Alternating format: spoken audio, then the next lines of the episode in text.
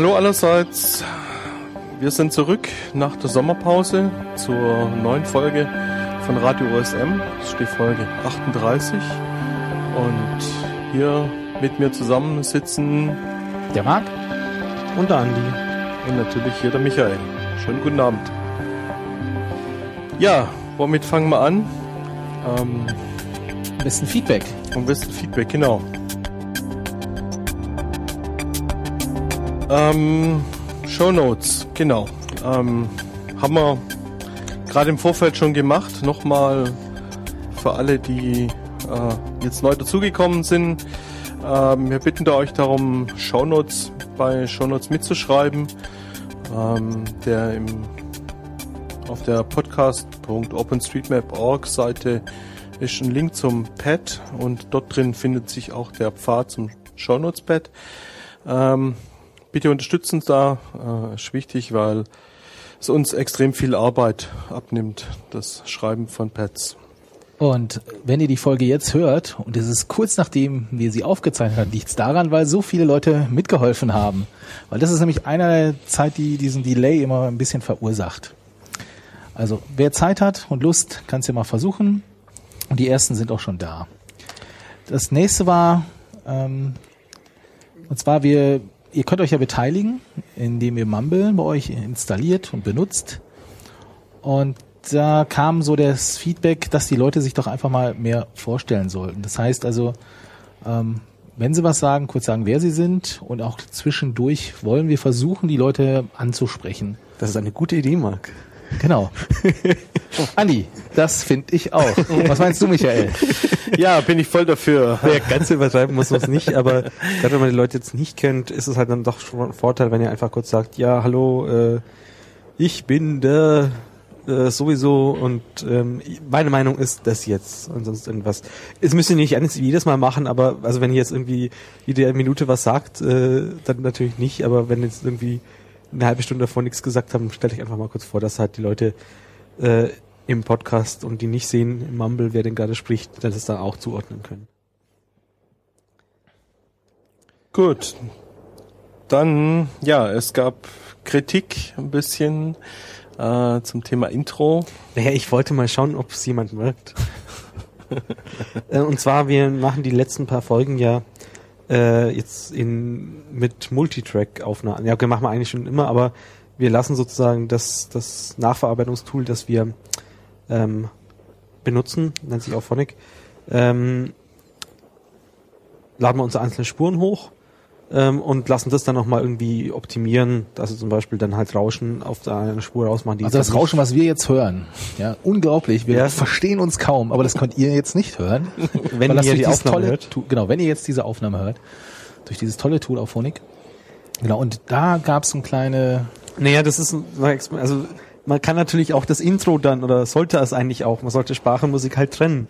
Und dann ist das die Musik, das Intro eine eigene Spur und entweder habe ich da nicht aufgepasst oder auf Phonic und das war leider ein bisschen laut. Äh, irgendjemand meinte, glaube ich, so extrem gesagt, äh, lass es doch eh ganz weg, es ist doch eh kein Inhalt drin oder so.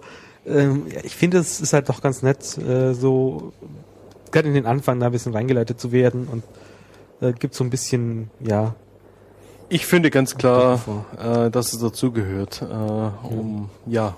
ja wenn, man sich, wenn man sich andere Podcasts anhört. Ja, was damit halt gemeint war, was ähm, was ich halt gemacht habe, ist, dass ich wie in dieser Phase, wie jetzt wie hier, da läuft das immer halt weiter noch im Hintergrund.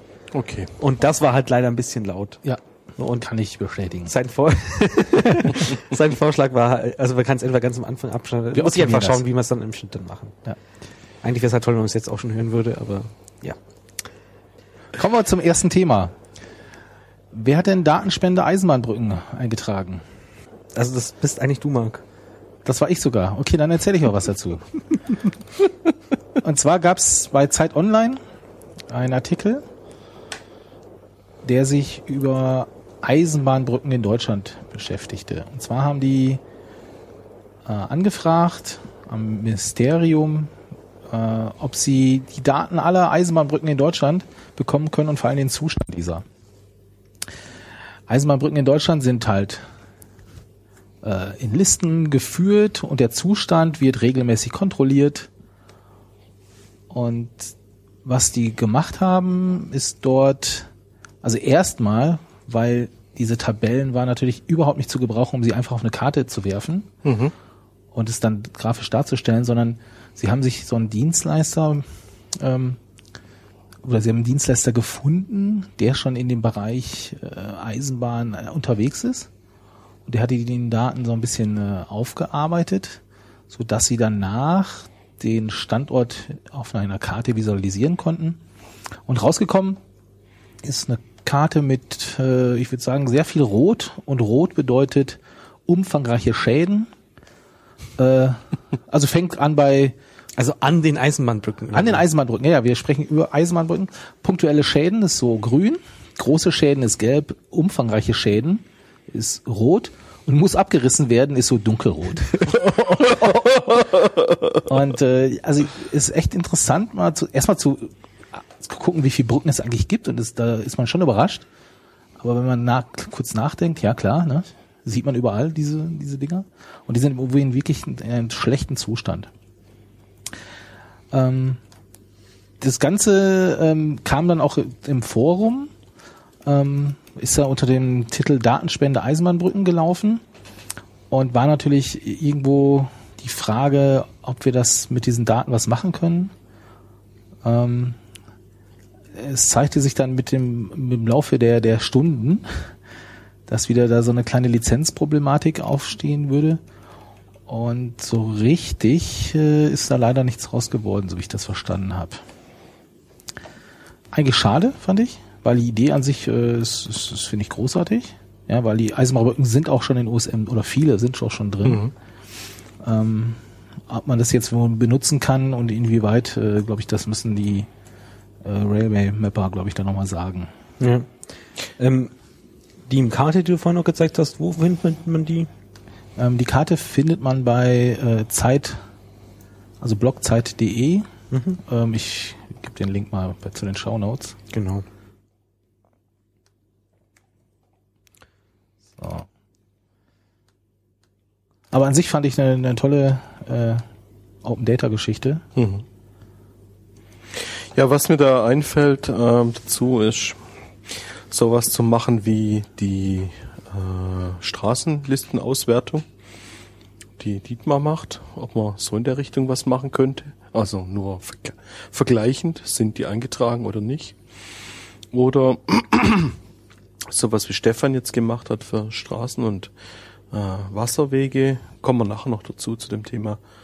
Ähm, ja, das sind vielleicht Ansatzpunkte, wo man trotz einer schwierigen Lizenzsituation vielleicht was trotzdem draus machen könnte, als, als Anregung jetzt mal. Nächstes Thema. Bounty auf US Open Data Adressdaten vom 1.8. bis 30.9. Mark wollte da dazu was erzählen. Ja, ich wollte einfach mal kurz äh, berichten, dass äh, es gibt Gebiete, äh, und zwar gibt's in den USA, die haben immer noch Probleme mit ihren Adresssammlungen. Das ist nicht so aktiv wie hier. Und die gehen ja manchmal äh, andere Wege. Und da hat sich das US Open Data Institute, wo man sich auch immer fragt, wo kommen so Institute her? Aber lassen wir es mal. ähm, die haben sich äh, gemeldet und gesagt, dass sie jetzt so eine Art kleinen Wettbewerb machen. Oder äh, auf jeden Fall wollen sie äh, Leute dafür belohnen, wenn sie äh, Adressen sammeln und freigeben unter einer Open Data Lizenz. Ähm, Was heißt belohnen? belohnen, indem äh, du kriegst, glaube ich, so irgendwie 10 Dollar, wenn du für eine Gemeinde die Adressen zusammenträgst. Und äh, das Ganze läuft wohl noch bis zum 30.09. Also ihr müsst euch ein bisschen beeilen, äh, wenn ihr da noch was machen wollt. Ähm, das Ganze findet auf GitHub statt. Ähm, ja, und äh, ich habe jetzt noch nicht gehört oder Feedback wirklich groß äh, mitbekommen. Aber so einige Sachen passieren da wohl und äh, ich bin da mal gespannt.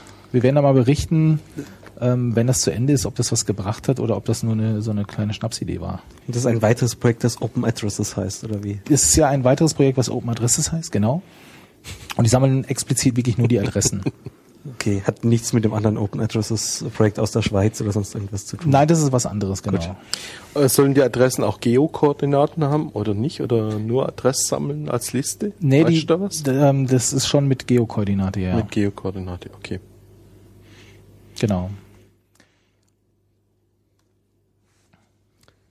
Nächstes Thema und zwar ähm, ja Tools machen automatische Notes, also Notizen auf OSM.org und von teilweise fragwürdiger, äh, fragwürdiger Qualität. Ja, genau.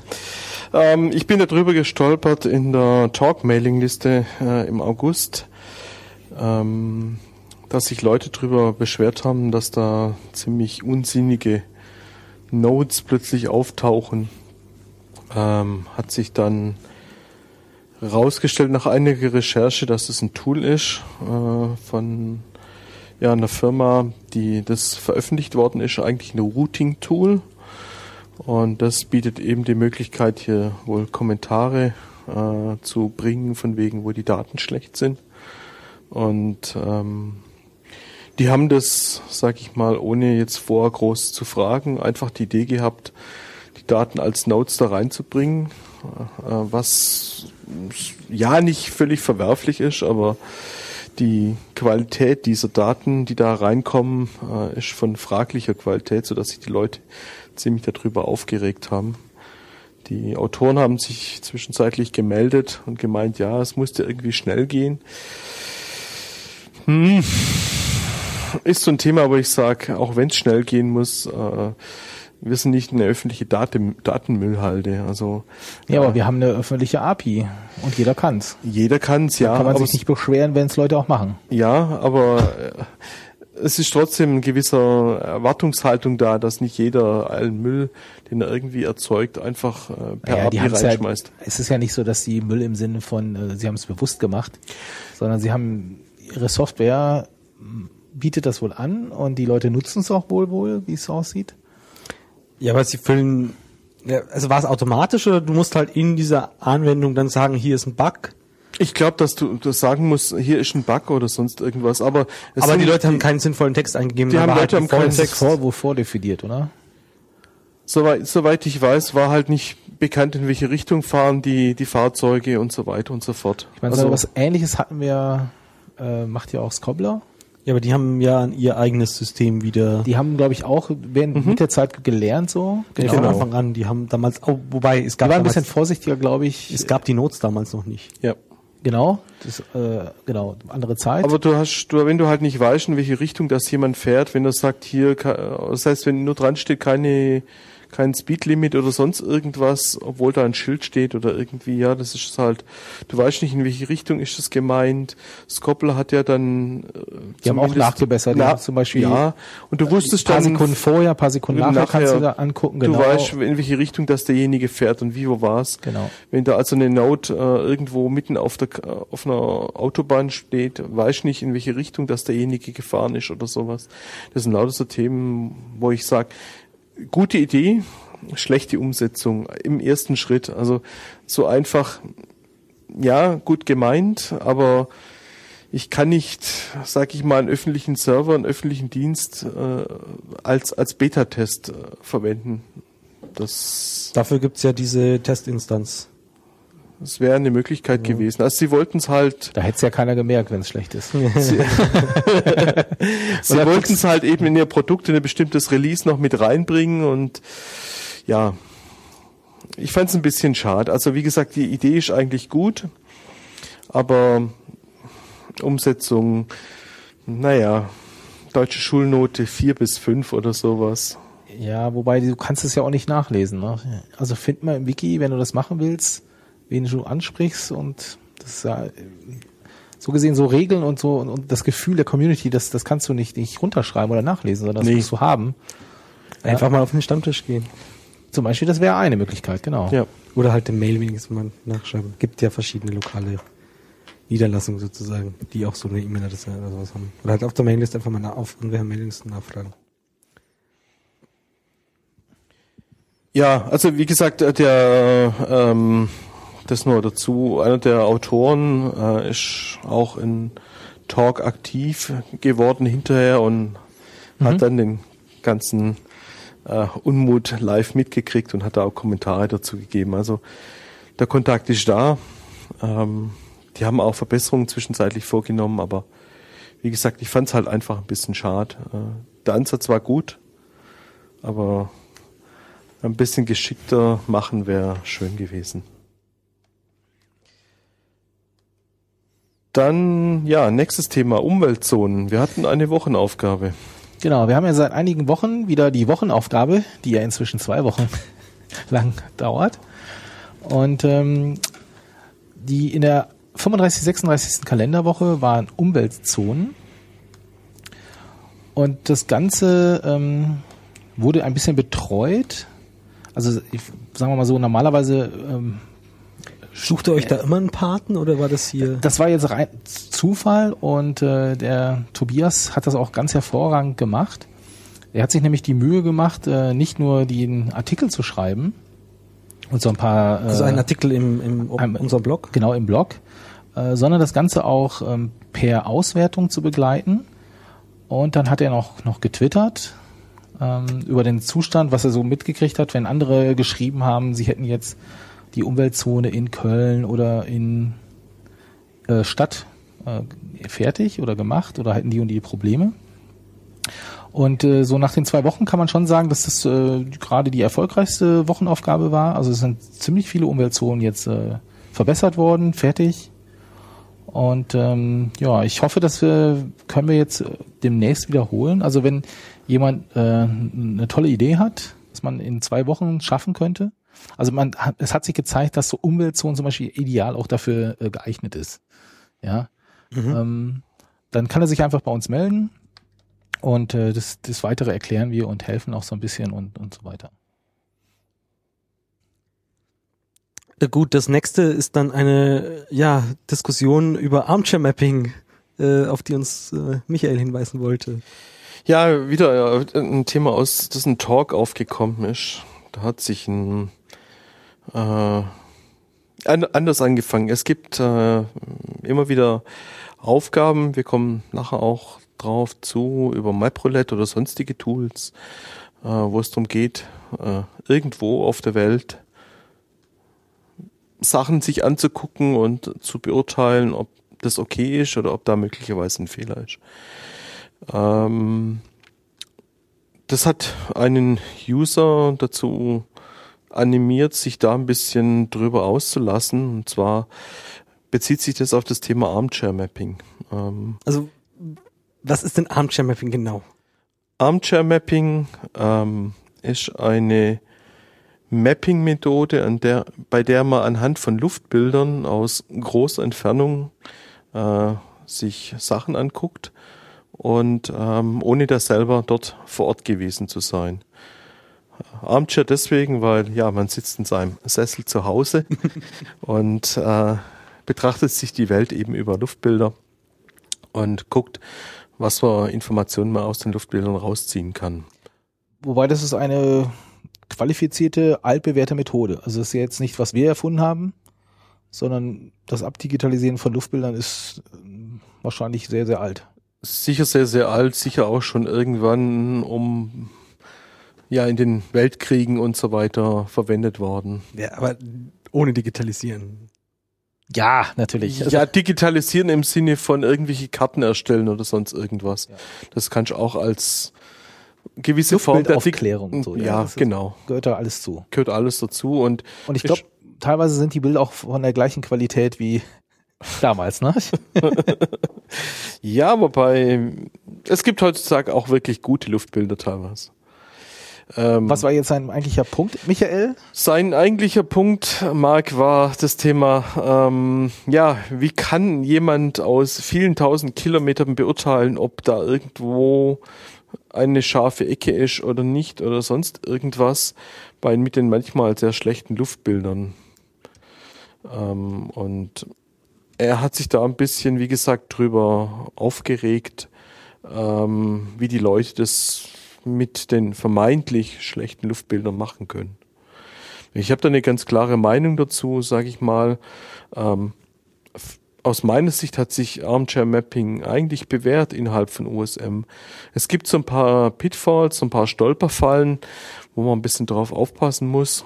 Ähm, das ist zum Beispiel, wenn die Luftbilder vielleicht möglicherweise sehr genau sind, also sehr gut aufgelöst, nicht genau, sondern gut aufgelöst, aber vielleicht mehrere Jahre alt. Wenn man da das Gebäude abzeichnet und das Gebäude wurde zwischenzeitlich abgerissen, kann man in Fallen reinlaufen. Das kann in Anführungszeichen zu sowas wie im Edit War führen. Der eine stellt das Gebäude hin und der nächste reißt es ab wieder. Ich habe mir deswegen zum Beispiel angewöhnt, wenn ich ein Gebäude rausmache, das äh, abgerissen wurde zwischenzeitlich und im Luftbild eben noch da ist, in den gängigen, sei es Bing oder sowas, dass ich den Umriss stehen lasse und Building Yes und so weiter wegmache und dazu schreibe, dass das Gebäude mit einem bestimmten Datum abgerissen wurde oder sowas. Dann ist es in der Karte noch drin als Daten und im Laufe der Zeit kann man es mal ganz rausschmeißen oder sonst irgendwas. Aber ansonsten bin ich ein klarer Befürworter von Armchair Mapping. Ähm, wenn ich meine ersten Sachen angucke, die ich in OSM vor vielen Jahren gemacht habe, ähm, war auch viel Anführungszeichen Armchair Mapping, sei es irgendwelche, sei es irgendwelche Flussverläufe oder sonst irgendwas. Ähm, da ist Armchair Mapping wirklich gut genug. Ähm, oder ja, wir kommen nachher noch drauf, äh, die Möglichkeit, die Stefan geschaffen hat, äh, wenn ich irgendwo irgendwelche Überlandstraßen oder sonst irgendwas mappen will, äh, die ich in Luftbildern klar sehe, dann ähm, kann man die aus meiner Sicht jederzeit dort erfassen. Es gibt natürlich klar da Grenzen. Ich kann vielleicht nicht beurteilen, ist das ein Tertiary oder ein Secondary Highway oder sonst irgendwas. Okay, da gibt's Grenzen, aber sonst kann man aus meiner Sicht sehr viel über, über äh, Luftbildmapping machen. Auch humanitäre Themen oder sowas, wenn man sich anguckt, wo wie hot äh, viel aktiv ist und so weiter, äh, sehe ich das als ganz klares äh, Thema, wo Armchair Mapping äh, sehr gute Beiträge leisten kann. Wie seht ihr das? Also aber jetzt eine konkrete Sache, die er anzweifelt, hat er ja nicht. Er hatte ein allgemein ungutes Gefühl dabei. Es, es ging äh, aufge, äh, aufgekommen, hat das über einen, äh, über einen Aufruf von Martin von Exel bezüglich MapRoulette. Ähm, es gibt wohl irgendeine Liste von wegen Straßen und in US oder sowas, die einer, sagen wir mal, Überarbeitung ähm, angedeihen sollten, um es ja. mal so auszuformulieren. Also, also um mal kurz zu erklären, MapRoulette, ähm, der Martin meistens, der sammelt Problemstellen in der OSM-Datenbank, also als klassisches Beispiel Straßen, die nicht verbunden sind, aber wo der Abstand ein Meter, einen halben Meter ist. Die sammelt er in einer Liste. Die ganze Liste hinterlegt er auf seinem Webserver und wenn man sich MapRoulette anguckt, dann kann man daran teilnehmen an diesem Challenge und dann kriegt man das gezeigt auf dem Luftbild. Guck mal, da ist so eine Straße, die ist sehr, sehr nah. Äh, willst du die verbinden, ja oder nein? Und dann kannst du so entscheiden, so, ja, ich glaube, das, das ist eine Straße, die ist, müsste verbunden sein oder nicht. Das ist so dieser Dienst. Und daraufhin hat er wahrscheinlich äh, gesagt, ähm, das ist sehr schwer oder das, das glaubt er nicht, dass es gut ist. Wobei äh, jetzt konkret bei MapRoulette, ich habe jetzt auch mal ein paar Challenge mal mitgemacht in der letzten Zeit und ich muss sagen, ich habe auch immer mehr geskippt, wie ich gemacht habe. Weil das nicht klar war. Also du mhm. konntest es wirklich nicht sehen. Ja gut, die, und, die Möglichkeit hast du immer. Ja genau und äh, die ersten MapRoulettes, die waren noch recht einfach, ne? Da konntest du wirklich sagen, hier ganz klar, ähm, inzwischen suchen sich da schon Sachen raus, wo du es vom Luftbild nicht echt, also ich zweifle dann, ja. Und dann skippe ich lieber und komme zum nächsten. Also noch eine Erklärung, was mit Skip gemeint ist. Du hast die Möglichkeit äh, bei MapRoulette eben zu sagen, ich habe es gefixt oder ich habe es äh, so gelassen, das ist schon false positiv oder ich weiß es nicht, ich lasse es. Es soll jemand anders äh, sich damit befassen, der vielleicht sogar Local Knowledge hat oder sonst irgendwas. Ja. Ähm, ich habe aber, sag ich mal, neulich einer Challenge mitgemacht. Ähm, ich glaube, da kommen wir nachher eh nur drauf auf die Waterway Challenge. Ähm, ähm, du hattest ja schon Hot erwähnt. Hot benutzt das ja auch sehr viel. Mhm. Eigentlich glaube ich, das ganze Konzept von Hot beruht auf Armchair Mapping. Ähm, da habe ich jetzt auch mal mitgemacht und ich fand, das war in Ordnung. Also die Luftbilder sind nicht gut, also verglichen mit unseren, was man hier in Europa vielleicht sieht. Ähm, aber es reicht, um Straßen zu erkennen, um Gebiete mit Wohnbebauung. Zu erkennen und um Flüsse zu erkennen. Ja, und äh, so wie ich das so gelesen habe in den Foren, sind die recht glücklich, wenn man das macht. Also deswegen sehe ich auch, also das kann man überhaupt nicht kritisieren oder so. Man muss, man, man muss Erfahrung sammeln, ganz klar. Und auch Leute, die das beruflich machen, die sagen hier, derjenige, der Luftbildauswertung macht, der macht das seit zwei Jahren, der kennt sich halt mehr aus wie einer, der es seit zwei Wochen macht. Ganz klar. Andi, wie siehst du das Thema? Naja, ich habe, meinst du es Hot oder MapReddit konkret? Generell Armchair, Armchair Darfst du beiden was sagen, Andi? Armchair Mapping. ja, man sollte sich halt, also das kommt halt immer drauf an. Das ist eigentlich die, die schönste Aussage, die du dazu machen kann. Ähm, also, was ich halt noch nicht mal so gesehen habe, war äh, im Dorf meiner Eltern so Luftbilder und da hat halt auch wieder jemand, das waren auch die alten Bing-Bilder, die halt einmal abgezeichnet und ähm, halt auch nicht gesehen, dass dann die Straßen, die da eingezeichnet waren, durchaus auf GPS-Spuren basieren oder so, aber mhm. das hat immer Know-how und so. Und auf MapReddit kann man verschiedene, äh, ja, wie, wie nennt sich das? Challenge. Challenges einstellen. Herausforderungen oder Aufgaben. Ja, die haben ab und zu mehrere parallel, manche haben auch nur eins. Ähm, genau. Zurzeit haben sie, glaube ich, mehrere, ja, ja. Ja, wir haben eine, äh, weil wir gerade über Challenges reden, äh, die ich gerade eh schon ange angerissen hatte leicht. Das war die Waterway Challenge, die Peter ähm, aufgerufen hatte, ähm, wo ich mitgemacht habe. Und da sage ich mal, da ist nicht nur Luftbilder ein Thema, sondern äh, auch Logik, äh, wo du viel mitmachen kannst. Also worum geht's bei dieser ja, ich, ich, ich so am besten, äh, Oder Peter, Peter ist ja Peter gerade da. soll es selber erzählen, kurz genau. drei Worte dazu. Ja, also ähm, es geht eigentlich darum, dass man die Flussrichtungen korrigiert, weil doch viele Wege, ähm, Wasserwege gemappt sind, wo ähm, die Flüsse aufwärts fließen. Bei Streetmap ja so ist, dass die Richtung des Weges, der gemappt ist, die Flussrichtung angibt. Und ich habe mir da eigentlich was ganz Einfaches überlegt. Äh, ich nehme die SRTM-Daten und überprüfe anhand derer, ob ähm, der Fluss vermeintlich in die falsche Richtung fließt. Jetzt habe ich natürlich bei ähm, SRTM noch das Problem, dass die Position ungenau ist, wo ich ähm, die Höhe messe und die Höhendaten haben selber auch Ungenauigkeiten drin und deshalb habe ich es eigentlich als MapRoulette äh, Challenge eingestellt. Und ja, wie der Michael gerade schon gesagt hat, man sieht halt auch recht schön, weil halt einfach dieses ähm, in gewissen Regionen auch dieses ähm, Verästelungsnetz der Wasserwege da ist, kann man daraus halt auch schließen, wie rum die Flüsse oder Bäche dann wirklich ähm, fließen. Das heißt, du hast die Analyse gefahren mit, äh, wo könnte denn was falsch sein und das dann beim Maplet eingestellt und das kann anscheinend jeder. Da gibt es irgendwie so eine API, wenn ich das richtig verstanden habe.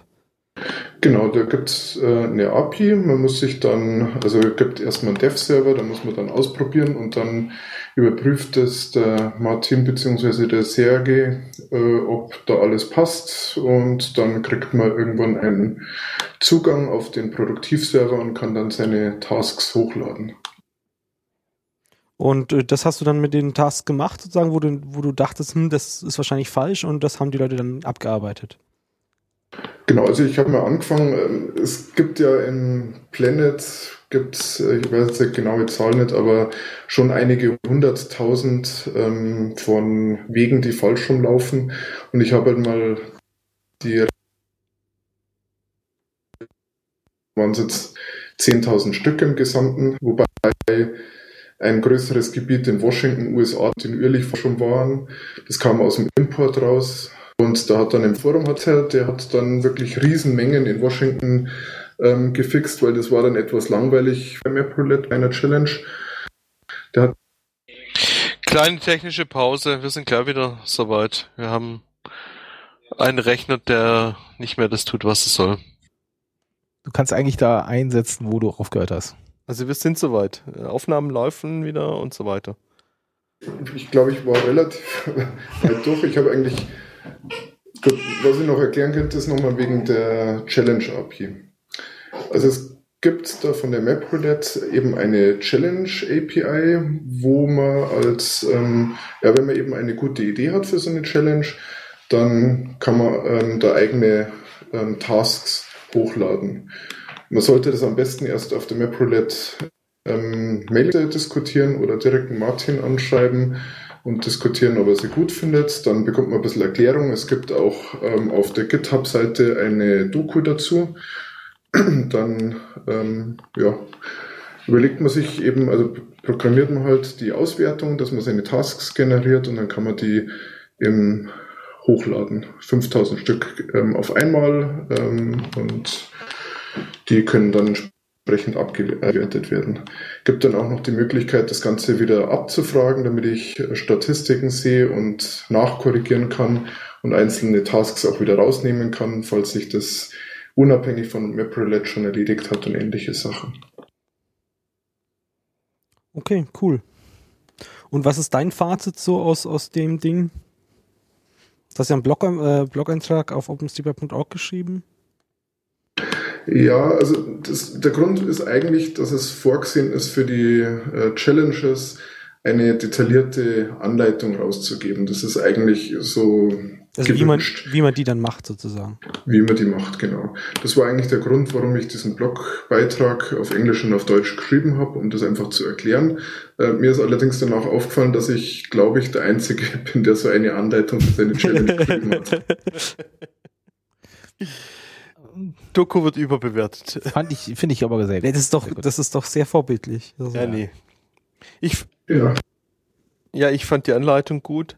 Ich habe die ähm, auch wirklich einige äh, Sachen als User jetzt äh, in Anführungszeichen gemacht und ich fand das eigentlich ganz nett. Äh, vieles war selbstverständlich und so weiter, bis auf eine Sache, wo ich gesagt habe, hm, da lasse ich jetzt mal die Finger davon. Und zwar vermutlich war das eine hm, Wasserpumpsystem, also so Pumpspeicher oder sonst irgendwas. Und da fließt das Wasser natürlich einen Berg hoch. Also ähm, da ist ja, wirklich. Und runter wahrscheinlich aber auch. Das weiß ich nicht, ob die das Wasser nur hochpumpen zum, zum äh, Bewässern oben von der Ebene jetzt irgendwie oder irgendwas. Also da sind irgendwie 200 Höhenmeter oder irgendwas gewesen. Aber ich habe es nicht ganz verstanden dort und dann ja war für mich einfach der Punkt zu sagen, diese eine Challenge skippe ich. Aber sonst war es sehr viel, sehr intuitiv, auch vor allem über der, die Verästelung, die man rausgekriegt hat. Wenn eben unten ein großer Fluss fließt oder sonst irgendwas, da muss das Wasser dahin fließen. Okay, also dann jetzt machen wir noch ein bisschen Werbung. Ähm, Peter, deine Challenge heißt jetzt wie genau, wenn ich jetzt in Open äh, Street Map schon ist noch nicht durch? Fix Waterway Direction ah, nee. oder Weißt du, kennst du den Titel genau? Ja, ähm, Fix Waterway Direction mit vorne noch einem World dran, weil es mittlerweile weltweit ist. Okay. Und nein, sie ist nicht durch. Also im Moment gibt es 960 offene Tasks. Das sind nur 960, mhm. weil ich nicht mehr hochgeladen habe. Also ich habe momentan die relativ einfachen Fälle hochgeladen. Ich könnte noch hunderte bis tausende weitere hochladen. Das wäre kein Problem. So, und ähm, wenn man das jetzt angewählt hat, dann kommt so eine erste blau gezeichnete Linie. Und ich vermute, anhand derer musst du. Dann Waterway. Ist das Waterway, genau? Genau. Ähm, das Problem momentan ist,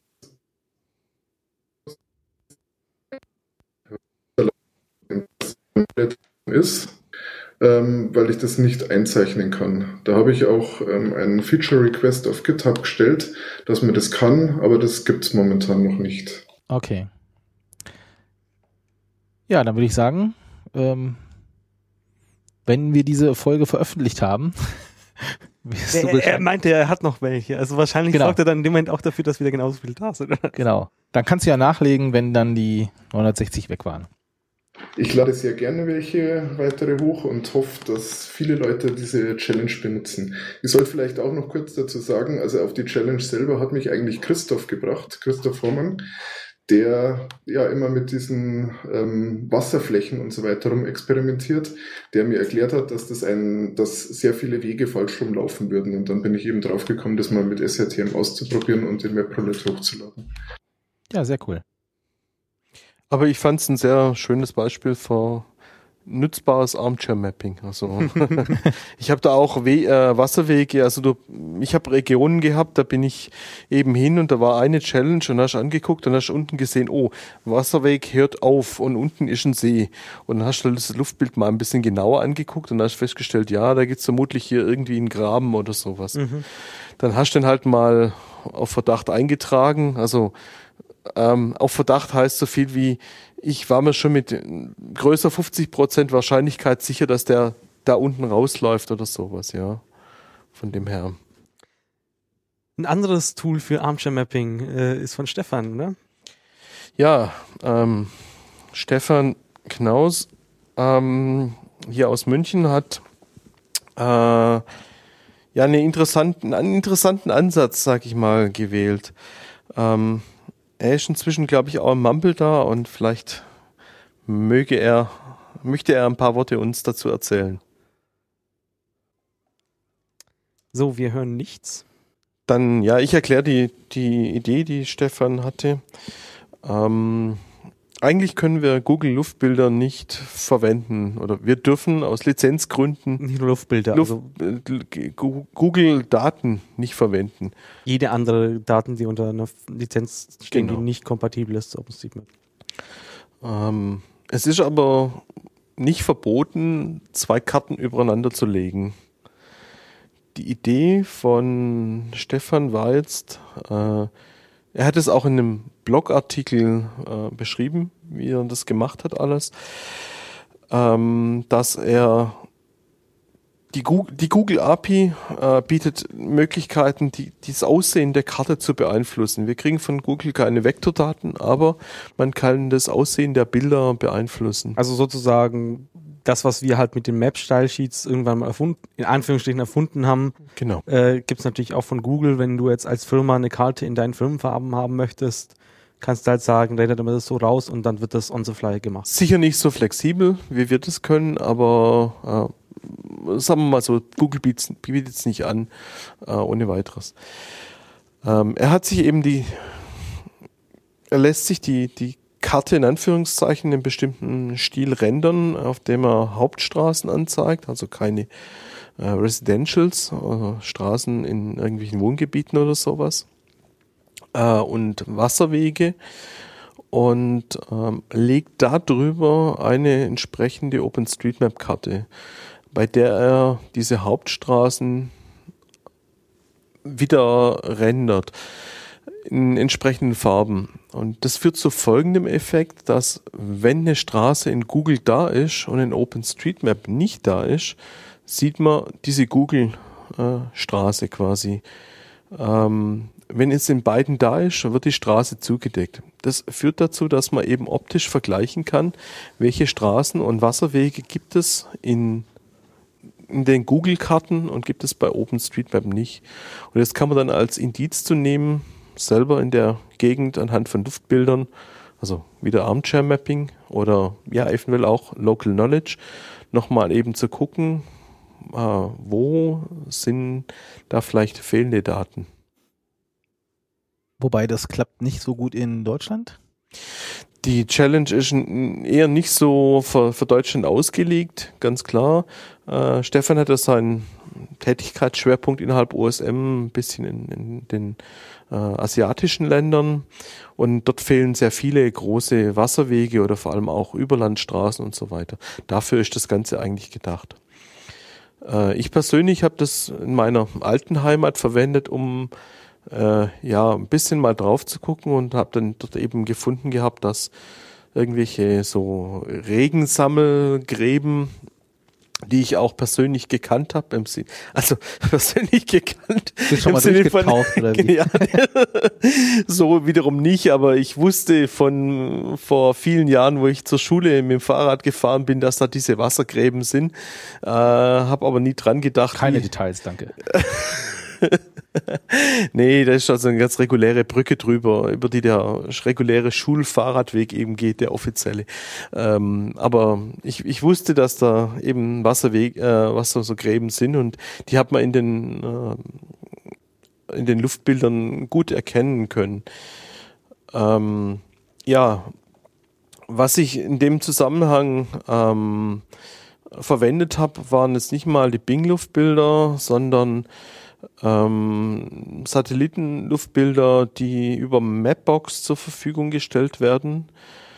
Ähm, die waren in der Gegend wirklich äh, von hoher Qualität. Ähm, diese Mapbox Luftbilder kommen von äh, DigiGlobe, soweit ich weiß.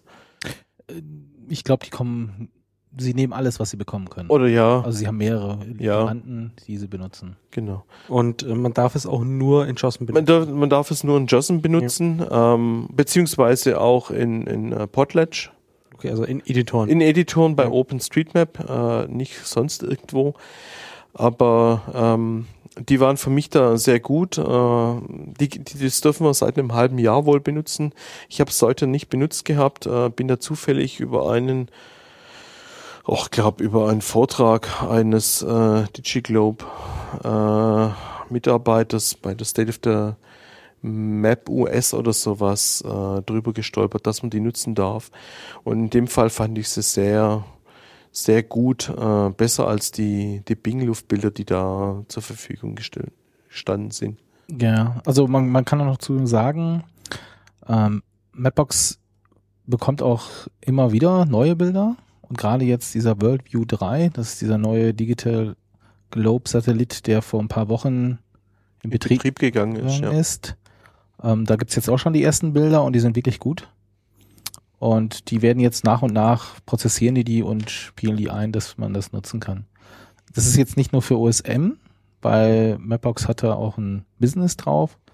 Das heißt, man kann das in den äh, Plänen oder in den Accounts, wofür man Geld zahlt, einen gewissen Preis, äh, kann man die dann auch benutzen. Es sind, glaube ich, 38 Dollar im Monat oder irgendwie so in, um die Daumen rum. Ja, die haben verschiedene ähm, Preis oder äh, geht von Starter, was kostenlos ist, über Basic, Standard, Plus und Premium und Enterprise und Frage. Genau. Also das normale. Ja, zurück zu dieser Waterway Challenge. Also wie gesagt, ähm, ich kann da nicht dazu aufrufen. Na, es war ja eigentlich nicht die Waterway Challenge. Äh, nicht die Waterway Challenge, sorry.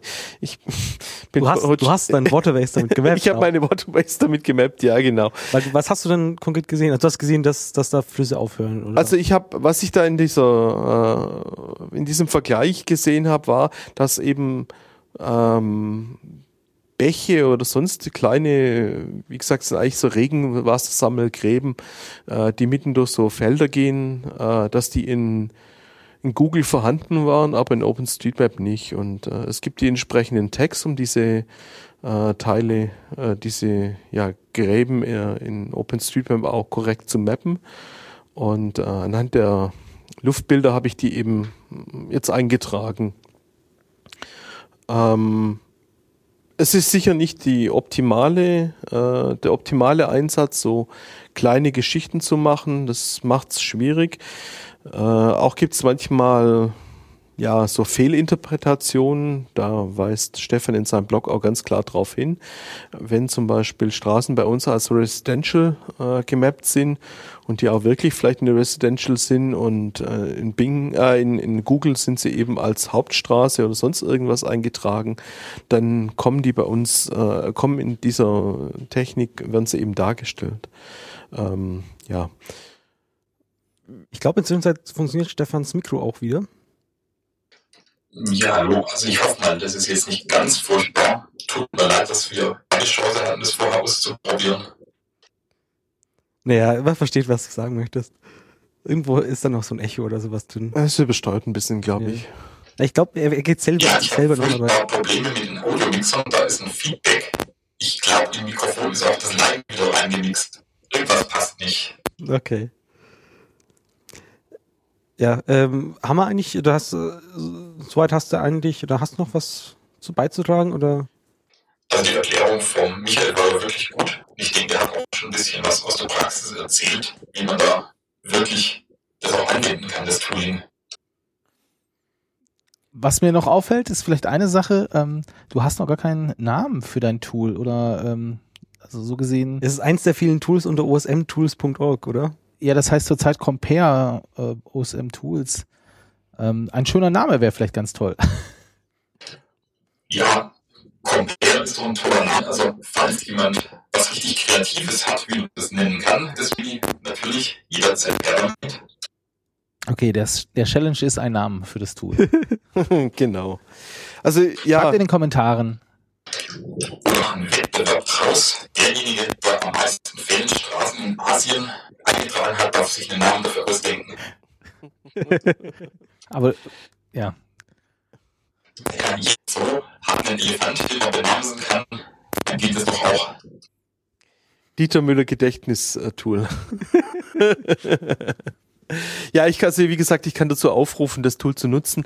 Äh, Stefan hat auf, ähm, sage ich mal, Verbesserungsvorschläge im, im in der Talk äh, ist diskutiert worden. Also es ist manchmal ein bisschen schwierig, wenn man es eben in europäischen Städten oder europäischen Gegenden zu, nimmt, äh, zu erkennen, was da gemeint ist. Er hat das äh, vereinfacht, indem er verschiedene Karten umschalten kann zwischenzeitlich in, in der Ansicht und indem man auch ein Kreuz eingefügt hat, das einen, das man genau auf so einen Weg setzen kann. Dann kann man eben zwischen den Karten umschalten und eine normale Kartenansicht auch sehen und kann dann besser erkennen, wo, wo da wirklich ein, ein Unterschied ist. Also ja. Und es gibt da auch die äh, Bing Aerial Coverage. Das heißt, man kann nachschauen, wo es denn Luftbilder eventuell gibt und das dann entsprechend rein das ist ein gutes Feedback. Ich glaube, diese Chatbox nehme ich raus. Diese Coverage gibt es nur in Südostern. Die ist gepflegt. Aber vielleicht bekomme ich ja von Redbox eine Grundlage, dann können wir die dann stattdessen einblenden weltweit. Das nächste Thema ist 10 Jahre OSM. Und ich würde sagen, hurra! Ja, wir dürfen dem Projekt gratulieren. Ähm, was habt ihr denn zum Zehnjährigen gemacht? Ja, das ist ja direkt in die Sommerferien gefallen und ähm, ich kann aus meiner Umgebung sagen, äh, leider waren alle im Urlaub. Ja, hier in München war es auch relativ ähm, dünn, sag ich mal. Ich habe auch probiert, ob wir noch kurzfristig irgendwas organisiert kriegen, was langfristig im Vorfeld nicht geklappt hat. Äh, ich habe immerhin dann beschlossen, eine kleine persönliche Mapping-Aktion zu machen äh, zum Zehnjährigen, aber sonst war bei mir nicht so wahnsinnig viel los. Aber es gab in Passau eine, äh, ja, eine kleine Feier. Vielleicht kann uns Peter da was dazu sagen. Ja, wir haben ähm, uns halt gedacht, anlässlich des zehnjährigen Geburtstags müssen wir natürlich etwas feiern ähm, und haben uns dann an der Uni einen Raum geben lassen, äh, wo wir uns getroffen haben, um dann in der Stadt rumzulaufen ähm, und einfach die Altstadt ein bisschen zu kartografieren.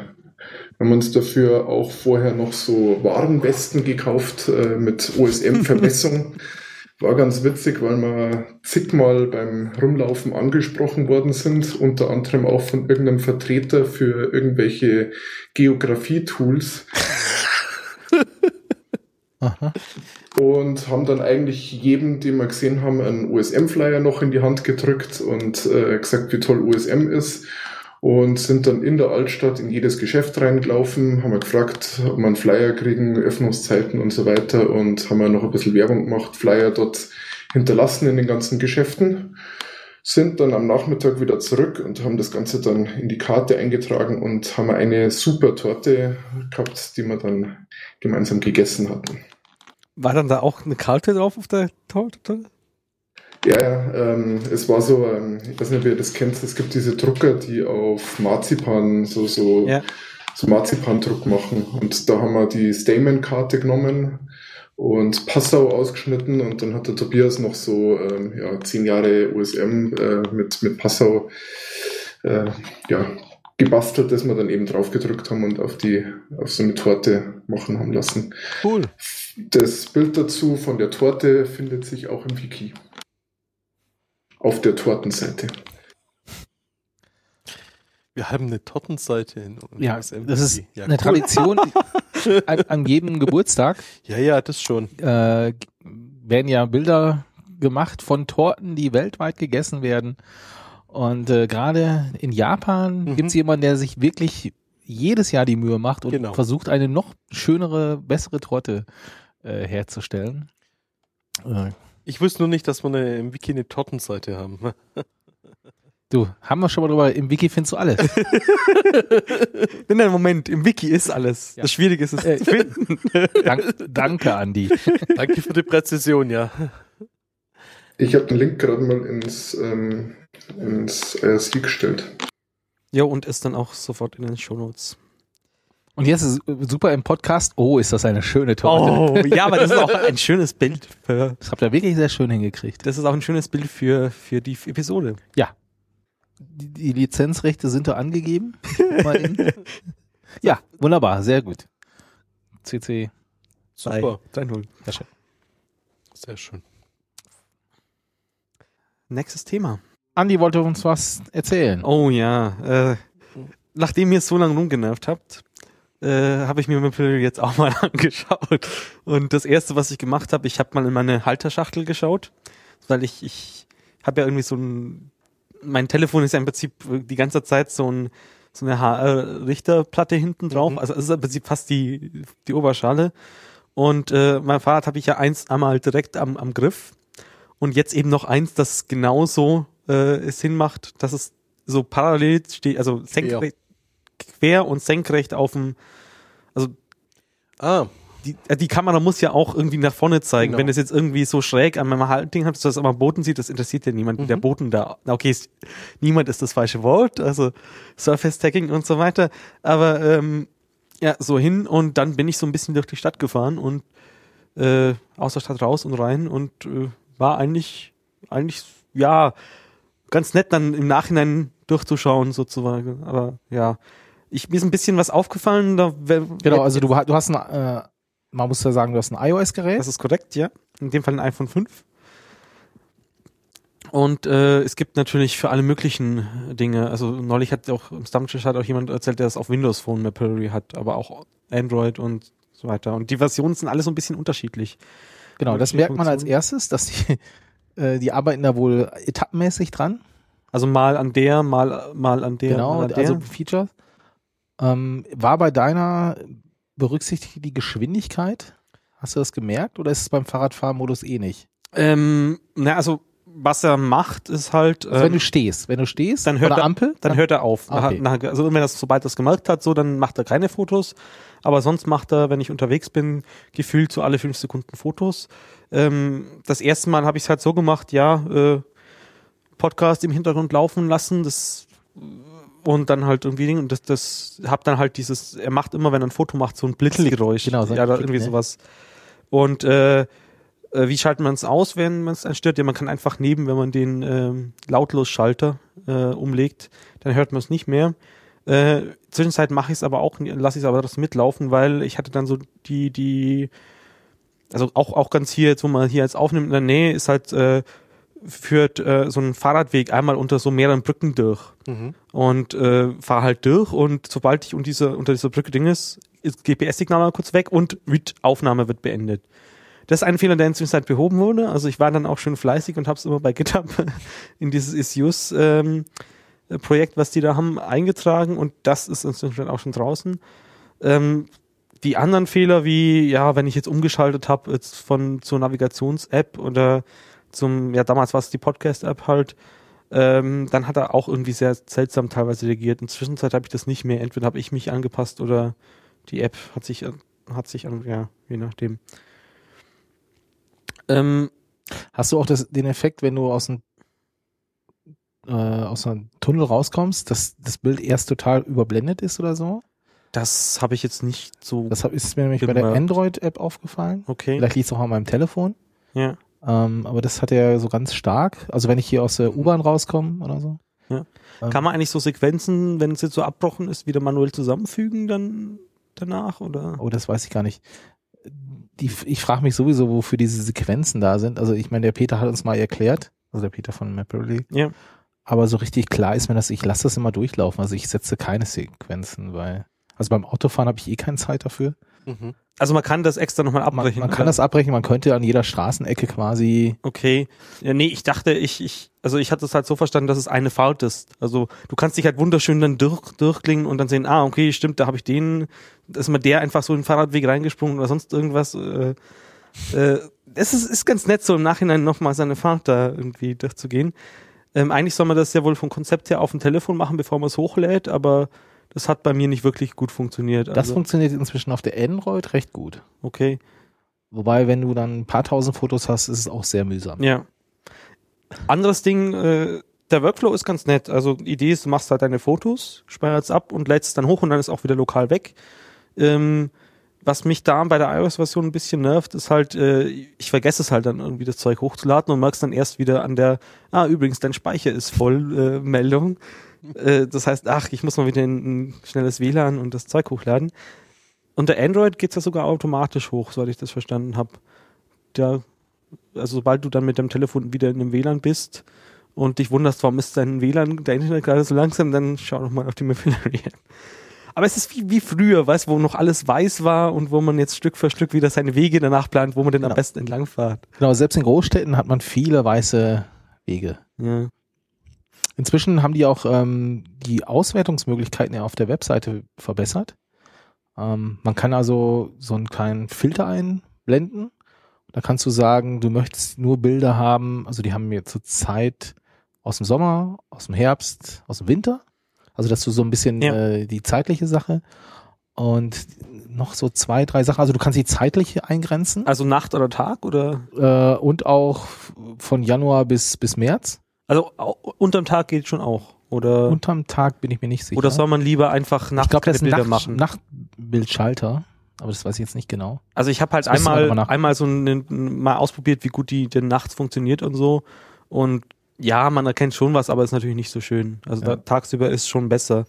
Also insgesamt ist, wenn die Sonne scheint und blauer Himmel, ist schon am besten. Ja, sie empfehlen auch, dass man am besten sonntags vormittags fährt, weil da möglichst wenig Leute unterwegs sind. Äh, so hast du halt irgendwen, vor, äh, irgendwen Fahrradfahrer vor dir oder sonst irgendwas. Naja, ist auch ein Grund, mal wieder schneller zu fahren und die Leute zu überholen. Aber naja. Ähm, was sie dann noch auf der Webseite machen, ist halt so eine automatische Erkennung von Personen und Nummernschildern und die dann aus, äh, ja, wie, was ist das deutsche Wort? Verschmieren oder verbluren halt. Also, Unkenntlich machen. Unkenntlich machen ist Begriff. Was jetzt neu ist, ist, glaube ich, seit ein, einiger Zeit, man kann Panoramafotos hochladen. also einmal mal hinstellen und dann einmal 360 Grad, Ja. genau, Bilder kann man hochladen. Es gibt inzwischen ja verschiedene Apps, die das können. Mhm. Und da gibt's einen Blogbeitrag auf der Webseite bei denen, ähm, wo sie so ein bisschen beschreiben, was sie da brauchen, also an Metadaten.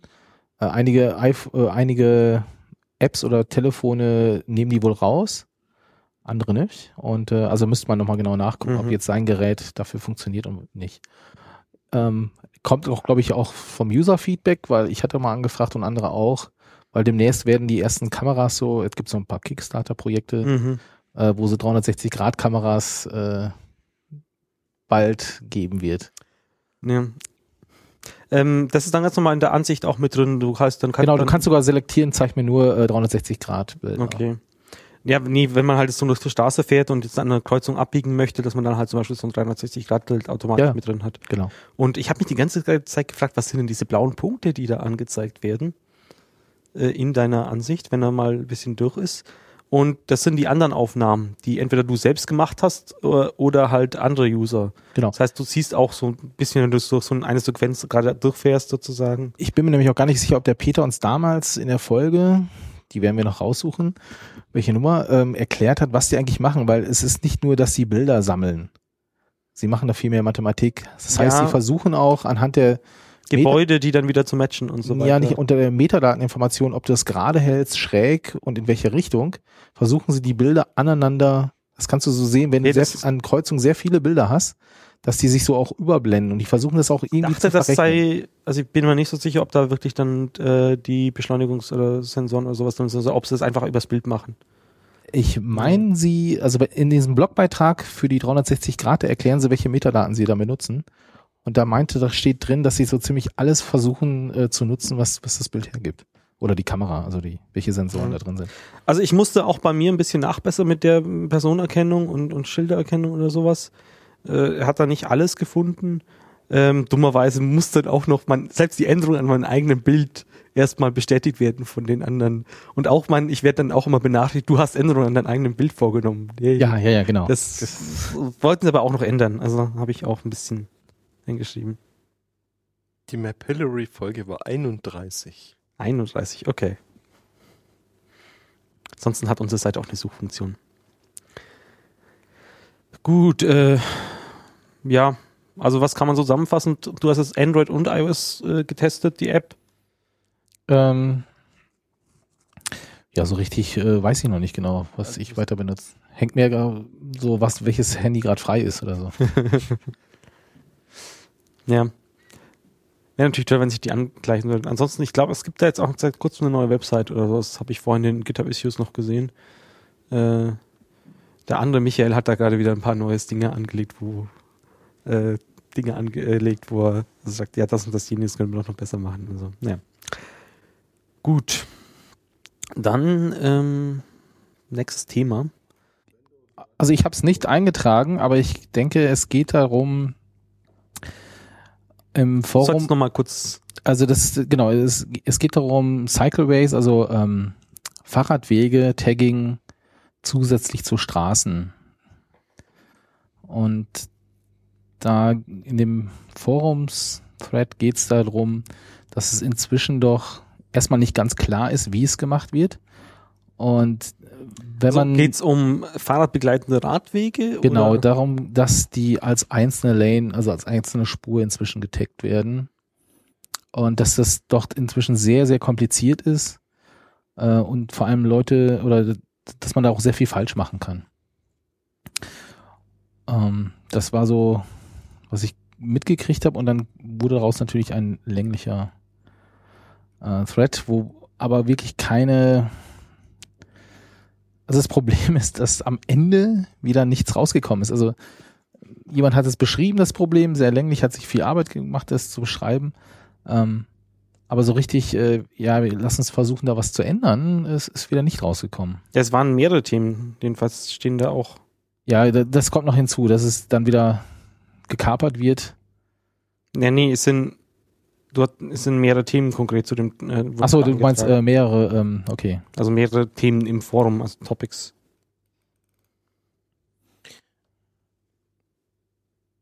Also ich persönlich ähm, zeichne die immer, also klar, ich zeichne eigentlich Fahrradwege so gut wie immer zusätzlich ein. Also das ist, ja, es ist halt nochmal, meistens, also hier in München zumindest, ist es halt auch ein eigener Weg. Wenn es halt dann irgendwie nur so dieser, dieser Radfahrer-Schutzstreifen ist, das ist halt wieder so eine Sache. Ob man das dann halt so bestehende Straßen wieder zu macht und dann, wenn, wenn du dann noch die Lanes drin hast, dann wird, verstehe ich, dass es kompliziert werden kann, ja. Aber ich, da kann ich auch das entsprechende Plugin für JOSM dazu empfehlen, weil ich hatte noch nicht nicht auch so einen Fall, wo ich eine, äh, eine ganz andere Art von Lane, also wir haben heute bei meinen Eltern so eine Straße, die ist dreispurig. Mhm. Also insgesamt dreispurig. Und die mittlere Spur wechselt halt entweder zu ein, mal ist eine Linksabbieger, mal eine Rechtsabbiegerspur und so. Und da bin ich auf der Wiki-Seite auch nicht ganz schlau geworden, hab's dann aber in JOSM eingetragen, so wie ich es verstanden habe, festgestellt, ah, ich habe es falsch verstanden, weil es natürlich nicht dargestellt wurde.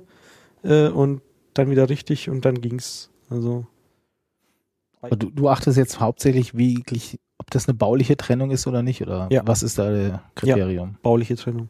Okay. Also es gab ursprünglich halt auch, soweit ich das kenne, ich, keine Ahnung, ob es da jetzt wieder in den letzten drei Monaten eine Änderung gab, aber ich glaube ich eher nicht.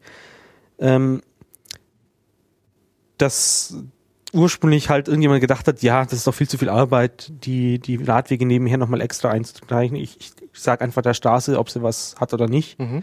Aber als ich mir das in München mal angeschaut habe, gab es irgendwie damals nur ein, eine Straße, die das großflächig mal gemacht hat. So. Ansonsten würde ich es halt immer nebenher extra zeichnen. Äh, ich bin aber persönlich jemand, der nicht so gerne mag, wenn dann die dann immer extra nochmal einen Namen bekommt. Also Radweg Schleißheimer Straße. Extrem.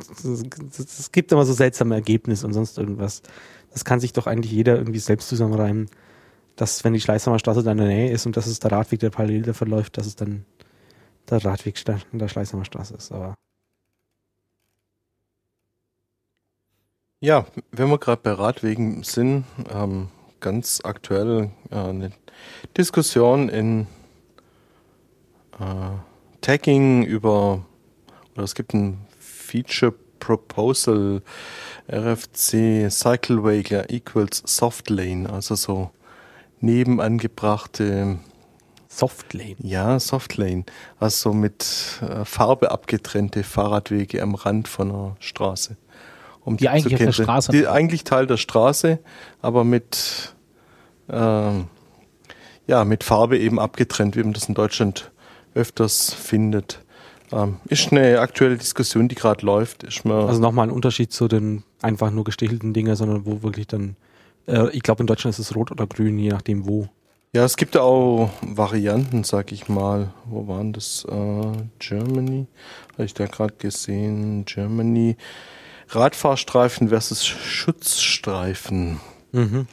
Also da gibt's auch noch Unterschiede und so weiter. Da Ja, der Radfahrerschutzstreifen ist ja nur dieses durchgestichelte Ding. Äh, und äh, der Radfahrstreifen ist halt wirklich, wenn es dann so farbig ist. Also ich kenne das jetzt hier aber auch eigentlich nur an Kreuzungen oder sowas, wenn du mal über das, wenn du so eine rechtsabbige Spur hast, die dann den Fahrradweg kreuzt, dann ist der immer noch mal irgendwie rot angemalt, dass die da auch merken, hey, du kreuzt da gerade was, was, wo andere Leute sind, die schwächer sind als du, in Anführungsstrichen. Gut.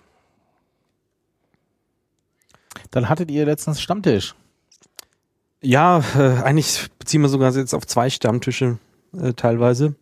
Äh, zum einen, ähm, da war sogar draußen mal, ähm, ist, da war jemand da, ähm, der, ne, ja, er wollte für Overpass, halt von Overpass, äh, wir haben ihm das halt so gezeigt und was ging's denn? Er wollte Quellen, Quellen und Brunnen oder sonst irgendwas. Da war ich nicht da in dem einen. Bist- Okay, nee, das ist schon, Ist schon länger her? ja, das ist vor zwei Monaten. Da waren wir draußen gesessen und da war der eine, der sich dann mit Bekri so ein bisschen gestritten hatte mit äh, Quellen, wie man was richtig einschreibt und Ah, oder vielleicht bin ich erst später gekommen. Ja, naja. Äh, jedenfalls ist mir da bewusst geworden, dass das Feature, okay, es ist vor allem noch ein Beta-Feature, aber äh, wahrscheinlich nur relativ wenig können.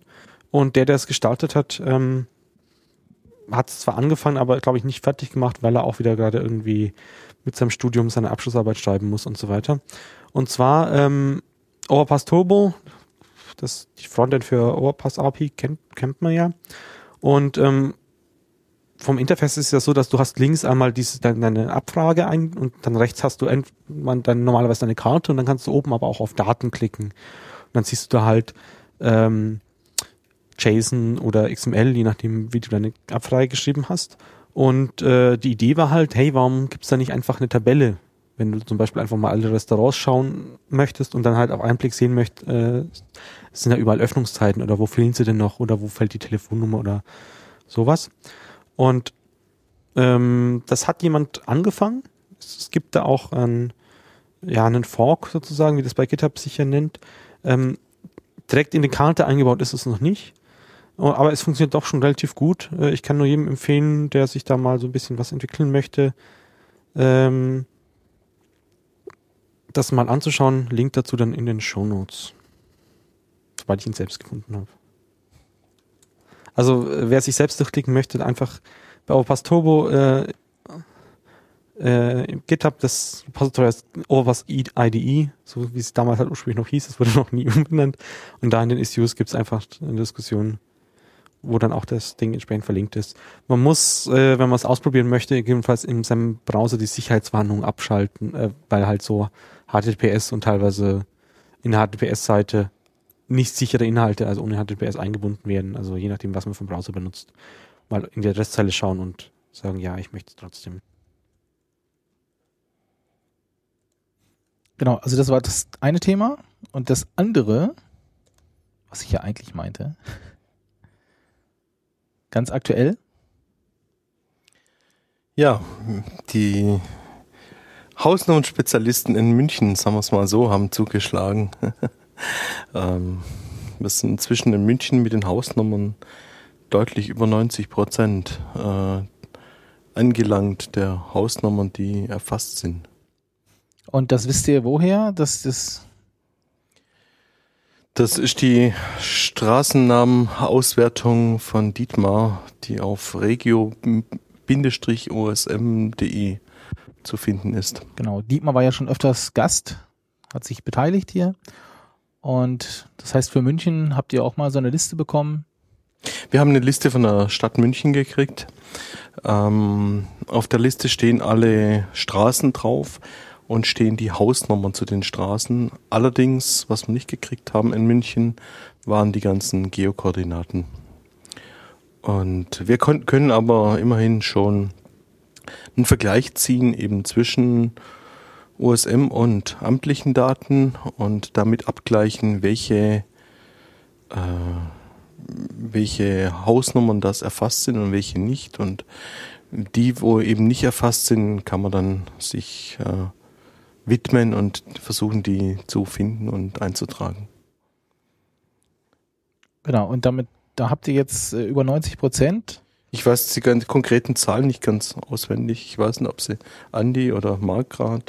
Ich meine, wir haben auch einen Link zu der Grafik. Ja, man kann sich auch selber durchklicken. Also man geht halt auf Oh, in, in Schwabing-Freimann ist noch 84. Ja, ja, da kommen wir gleich dazu. Und Ah, okay. zwar, oder ja, machen wir es jetzt gleich. Äh, das war halt Man muss natürlich kurz erklären, äh, für Leute, die nicht aus München kommen oder sich nicht so auskennen, ähm, was ist das Besondere an äh, Schwabing-Freimann? Also wenn ich mir die Auswertung angucke, ist so ziemlich alles grün, über 90 Prozent und ich sehe nur einen Bezirk, Stadtbezirk 12, der ist gelb. Ähm, der Grund dafür ist, da hat jemand die Associated Street Relation eingeführt und dabei halt auch den Address Street Tag beim Building dann gleich weggemacht, weil ist ja in der Relation. Und äh, es ist nicht so, dass äh, Dietmar Relation nicht auch, auch aus, aus nicht auch auswertet, beziehungsweise er benutzt eine Render-Datenbank und da vererben sich halt die Attribute automatisch von der Relation runter auf die auf die Vase. Aber in einer, rate mal, wie der Name einer Straße in einer Associated Street Relation eingetragen ist. Mit Name und nicht mit Address Street. Oh. Das heißt, du siehst hier manche Relationen, die dies äh, richtig machen. Und da ist halt der Name doppelt eingetragen. Als Address Street und als Name. Mhm. Äh, und ja, müssen wir mal mit Dietmar reden, was denn jetzt richtig ist.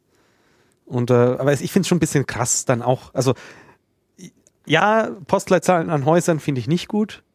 Finde ich auch toll, dass der da jetzt das in die Relation gepackt hat so und, und das ein bisschen übersichtlicher macht. Die Straße hätte ich, ich persönlich jetzt schon dran gelassen. So. Aber ja. Ah, okay, das ist, äh, das ist geschuldet dem etwas anderen Tagging. Ja, Genau. Genau, und da muss man halt jetzt noch schauen, wer da Schuld hat. Kann man jetzt wieder ein bisschen Der Workaround wäre halt die paar Relationen dann zusätzlich auch nochmal Address Street äh, den mit einzutragen. Aber eigentlich das, also man muss halt erstmal schauen, wer macht hier eigentlich den Fehler. Und ja, Ja, ich, die Frage ist auch mit diesen Relationen, ob man das unbedingt in eine Relation packen muss oder nicht. Hm. Also das Ich ist halt ein bisschen die, ich habe nichts dagegen, wenn es die Leute denn dazu machen. Also das ist halt ein bisschen das Thema, Straßen sind keine Kategorien, ne? Äh, Relationen sind keine Kategorien. ja, aber das ist ja auch keine Kategorie, das ist eine Straße oder das ist ein Haus, sondern es, es verknüpft schon die lokalen Häuser alle miteinander. Und äh, Das könnt ihr auch über die Geokoordinaten wieder rauskriegen. Also die Frage ist, genau das macht Muss es Nominat im Jahr. also, Also was sein? Ja, nee, das nicht nur über die Geokoordinaten, sondern du müsstest halt dann wirklich schauen, okay, jede Hausnummer nehmen, schauen, welche Straße ist dann in der Nähe und dann halt das zurück und dann darüber wieder schauen, okay, welche Straßen sind hier gerade so zusammen und so. Und wenn es denn jemand machen möchte, gerne, meinetwegen. Ähm, man muss sich halt über einig sein, was ist sozusagen von diesen Address-Tests äh, verpflichtend und was ist nicht verpflichtend. Und ja, auch, auch ich, ich habe auch überlegt, ob man jetzt nochmal zusätzlich für jede Relation das wieder dahin hin macht, bis ich dann eben gesehen habe, ah, das ist ja doch nicht so ganz, äh, also das ist, äh, Relationen werden ja doch ausgewertet und es ist nur dieses, dieses Mapping, dieses Vererben, dass halt dieses Name nicht gleichzeitig dann als Address Street äh, mit in die Daten Datenbank geschrieben wird. Ja, das ist halt so das Ding. Ähm, wenn ich mir die, die Grafiken, den grafischen äh, Verlauf anzeige, heißt das, dass so Ja, das ist ja jetzt ab von einem September- Stadtteil. Genau, das von einem Stadtteil. Also du müsstest, du müsstest am besten die, die komplette Auswertung nehmen. ja, aber das, seit- wie lange habt ihr die Liste? Also hier in München? Seit, kann Geschätzt sagen, ein? Jahr oder sowas schon. Das könnte hinhauen. Ein, ein Vierteljahren oder sowas. Es ist im Wiki steht's, warum wir sie Mhm. gekriegt haben. Also Idee ist halt dann jetzt auch nochmal äh, eine Aktualisierung anzufragen und halt auch mal zu klären, wie das mit dem Feedback laufen soll, weil wir hatten halt relativ viele äh, Hausnummern, die einfach nicht ausgeschildert waren. Also von BMW zum Beispiel recht schönes Beispiel irgendwie. Die haben ein riesiges Werkgelände, die haben ihre eigenen Nummern, sonst irgendwie, die wahrscheinlich niemand anders kennt. Aber die offizielle Hausnummer, die suchst du dann teilweise vergebens. Hm. Ja. Ja, du, Und, ich, und man sieht auch immer eine kleine grüne Linie im unteren Bereich der Grafik. Das sind nur in OSM. Ah, das ist ja auch so eine Art Feedback, ne? Also Naja, das Die man zurückgeben kommt, könnte. kommt drauf. Also am besten sind halt die, die du, die, wo du sagen kannst, hey, da müsstet ihr nochmal ein Schilder aufhängen oder sowas. Oder jemanden finden, der es aufhängt. Mhm. Wir haben gestern auch festgestellt, dass es äh, Hausnummernsatzungen gibt, die dann lokal bestimmen, da ist der Hausnummer muss blau sein, zum Beispiel jetzt bei oh, uns okay. und, und weiß und da äh, machst du dir aber jetzt keine Freunde, ja, das ist halt, Leute. das ist halt auch das, das Ding, ob du ob du sowas wieder melden, aber sowas wie der Kiosk am, an der einen U-Bahn-Station, der oder mit den öffentlichen Toiletten drin, die Hausnummer fehlt oder sowas. Also das ist ja eigentlich sogar mehr oder weniger die Stadt selber, wenn du jetzt, je nachdem, keine Ahnung, ich, ich glaube, die, die U-Bahn-Wägen werden dann zum Beispiel von Stadtwerken gekauft und dann an den Verkehrsbetreiber, Mhm, die MVG Mhm. hier vermietet oder sowas. Wobei das ja eh eigentlich das alles dasselbe ist, aber naja, und wen, aber da fehlt's halt zum Beispiel. Oder du hast immer solche Sonderfälle, wo, wo du halt irgendwie dann riesige Grundstücke hast und dann äh, die 110 äh, und dann irgendwo gibt's dann die 110H. Find die mal. So. Wo der Weg selber nicht mal geteert ist. Sondern nur Kies. Ja, wo, was ich, ich habe heute mal ein bisschen die Statistik reingeguckt ähm, und habe die mal sortieren lassen nach, wo haben wir denn noch am meisten Probleme?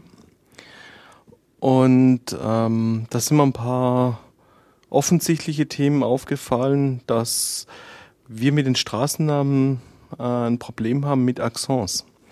Also wenn E und E-Accent äh, wertet die Straßenauswertung von Dietmar äh, getrennt aus. Also die eine steht drin als nur in OSM vorhanden und die andere nur in äh, nur in den amtlichen Daten vorhanden. Weil ich glaube, das ist ja also die komplette noch, Straße Die dann. komplette Straße Okay, dann. aber es ist dann nicht die Hausnummernliste, sondern die Straßenliste, oder? dann hat er vielleicht auch ein Problem mit dem Da, da wird, Wiederfinden oder Die- ja, genau. identifizieren und so. Ja, Ja. Okay. ich weiß nicht, ob das- es dann das- eine, Das wird er sicherlich fixen, wenn er Nee, kein, kein Problem. Ähm, ist jetzt kein, keine Kritik oder sonst irgendwas. Da muss man vielleicht Doch, es ist Kritik. konstruktiv immerhin. Kommt ja von dir. Danke, Marc. ähm, Ja, aber man kann, kann man denn sagen, seitdem die Liste da ist, wird mehr? Ja, äh, auf jeden? Fall. Also wenn du dir hier die, die, die komplett äh, historische Entwicklung in der Grafik anschaust, wir haben irgendwie zu Beginn der Liste irgendwie 60.000 Adressen äh, in München in OpenStreetMap gehabt und äh, das ist halt jetzt irgendwie stetig angestiegen. Ihr, ihr nähert euch den, der 150.000? genau, und das ist so das, was die Liste momentan hergibt. Okay. Also die, die blaue Linie in dieser Grafik, ähm, das ist halt das, was die Liste momentan sagt, dass es Hausnummern da sind. Teilweise, also das ist auch ganz nett, man kann die, die Nummern wieder rausnehmen, wenn man, wenn sie falsch in der anderen Liste sind. Das ist natürlich auch das, sieht, das sieht man manchmal, dass die blaue Linie sich verändert. Ja. Da fragt man, wer- sind auf einmal 30 Häuser abgerissen worden? Nein, ja. wahrscheinlich. n- Teilweise hast du wohl auch so, äh, so Dinge, die nicht mehr da sind Mhm. oder sowas. Oder mhm. ähm, ja, wo das Haus einfach abgerissen wurde. Klar, dann ist die Hausnummer schon noch da. Aber da gibt's wohl, also die haben sich gestern irgendwie Sonderfälle erzählt, da hast du irgendwie, das war, was da, der eine, der wahrscheinlich 50 Prozent gemappt hat und der andere, der den zweitgrößten Block hat und dann so gegenseitig halt so die, die Spezialfälle f- äh, von den Fotos her gezeigt und so weiter. Ja, ich Ja. denke schon, dass, dass man, dass das, äh, die Liste ein klarer, äh, klares Hilfsmittel war beim, beim Mappen, weil nur durch so eine Liste weißt du, was wirklich fehlt, in Anführungszeichen. Kannst Ja, gezielt auf die auch Suche gehen. Motivation, oder? Ja. Dadurch Hm. fühlen sich mehr motiviert, das zu machen. Ja, und vor allem, weißt du, wenn, sobald irgendeine Auswertung mal nicht funktioniert hat oder so, gleich auf der Mailingliste äh, so kann es sein, dass das irgendwas nicht geht oder so, also sofort gemerkt und auch auch genauso, ja die Auswertung war nicht und die nicht, weil also in München läuft es halt jetzt am Freitag und am Montag. Mhm. Äh, das heißt, Wehe diesmal drei Stunden später, oder wie, ne? Dietmar, ist da, haben wir ein Problem? ja die, also unser Haupthausnummer-Mapper hier sozusagen äh, hat halt nimmt OSM-Pad und schickt sich das aber gar nicht zu, sondern er nimmt es als Notizblock. Das heißt, er legt sich das neben, neben seinem Mhm. Rechner, macht dann Potlatch auf, weil er findet, er ist der beste Editor für seinen Zweck, er tragt dann die Hausnummern ein, äh, geht dann halt in die Hausnummernliste, schaut, ob es da funktioniert hat, so und schaut aber dann auch nochmal in der Karte, ob es denn alles drin gelandet ist. Und erst wenn er die Hausnummern dann auch in der in, in Mapnik Rendering überall sieht, löscht er dann lokal die Notizen wieder von seinem Notizblock, also von OSM-Pad. Und deswegen ist er da halt immer so lang blockiert, bis, bis das einmal den Workflow durch hat. Ah, okay. Ja, sehr interessant. Ja, also nochmal äh, Werbung machen hier. Äh, Dietmar, eine ganz hervorragende Hausnummernauswertung. Was muss man machen, wenn man äh, für seine Stadt sowas auch gerne hätte? Mal bei der Stadt nachfragen, Genau. ob man da sowas haben kann. Ähm, weil die ganzen Anfragen, die die mal zu lachen, äh, vergiss es. Also äh, hat er zwar irgendwie sein Ding gemacht, also, also man kann ihm vielleicht, ich weiß nicht, ob es irgendwo eine, eine Erklärung gibt, wie man da am besten bei den Stadt, äh, beim Stadt anfragt, aber man sollte schon selbst bei der Stadt anfragen und dann halt äh, muss es halt Dietmar noch in die, in die Auswertung mit einbauen. Aber da gibt es sicher auch noch mehr Infos auf der Webseite. Ja, ich, Dietmar ist schon relativ flexibel, in welcher Form das die Listen kriegt. Ja, in und so weiter, also ja. wenn du anschaust, wie viel der schon drin ist, ich, ich Ja, will ja. gar nicht wissen, was, was er, in was er die Daten schon alles bekommen hat. Genau. Also dann ihn direkt einfach anschreiben. Also nicht nur Hausnummernlisten, sondern auch Straßenlisten, weil das ist ja eigentlich so Genau, wenn man äh, Abdeckung. der Unterschied, also Straßenlisten sind, wenn man wirklich nur die Liste der, seiner Straßen hat, die man aber auch selber direkt aus den, früher habe ich sie immer aus den Wahlverzeichnissen. Wahlverzeichnissen, das heißt bei jeder Wahl muss ein Stra äh, Wahlverzeichnis aufge äh, hergestellt werden von der Stadt, das ist öffentlich, äh, das, daraus darf man die entnehmen und den Ab, nicht Abfallkalender, sondern die Straßenreinigungsliste, genau. Die ist auch eine hervorragend geeignet. Äh, wobei es da auch wieder Details gibt. Also ich glaube, wir müssen einfach mal mit Dietmar eine extra Folge machen, wo man dann nur mal über das Thema Straßenlisten und Hausnummernlisten Genau, aber so die Tendenz geht ganz klar auch zu dieser Hausnummerliste. Also Mhm. man, man kann ja auch bei, bei ihm auf der Webseite sehen, welche Städte überhaupt schon welche gegeben hat. Das ist, denke ich, auch immer ein gutes Argument, äh, zu, zu seiner Stadt zu gehen und zu sagen, guck mal, die machen das auch. Äh, hätten wir auch gerne. Optimal ist es, wenn wir Geokoordinaten kriegen, dann kann man da auch einen gewissen Vergleich machen. Es geht im Notfall aber auch ohne. Wobei, da muss man wieder sagen, das ist noch genau das, was sie verkaufen. Also ich kenne das in NRW. Gibt es äh, in Köln die Stelle, die das zentral für NRW macht. Und die verkaufen die Hausnummernliste mit Geokoordinate im Tausenderpäckchen. Mhm. Und äh, ja. Ja, wir haben das von München ja schon mal erzählt, dass wir äh, in Diskussionen waren, ähm, aber die Daten eben nicht alle der Stadt gehören in Bezug auf Geokoordinaten, sondern teilweise von anderen Stellen kommen und da haben sie Ja, teilweise gibt es da auch halt mit Eingemeindung seltsame äh, Historie, wie die, die Genau. Koordinate, deswegen sind sie sich da alle nicht so, so sicher.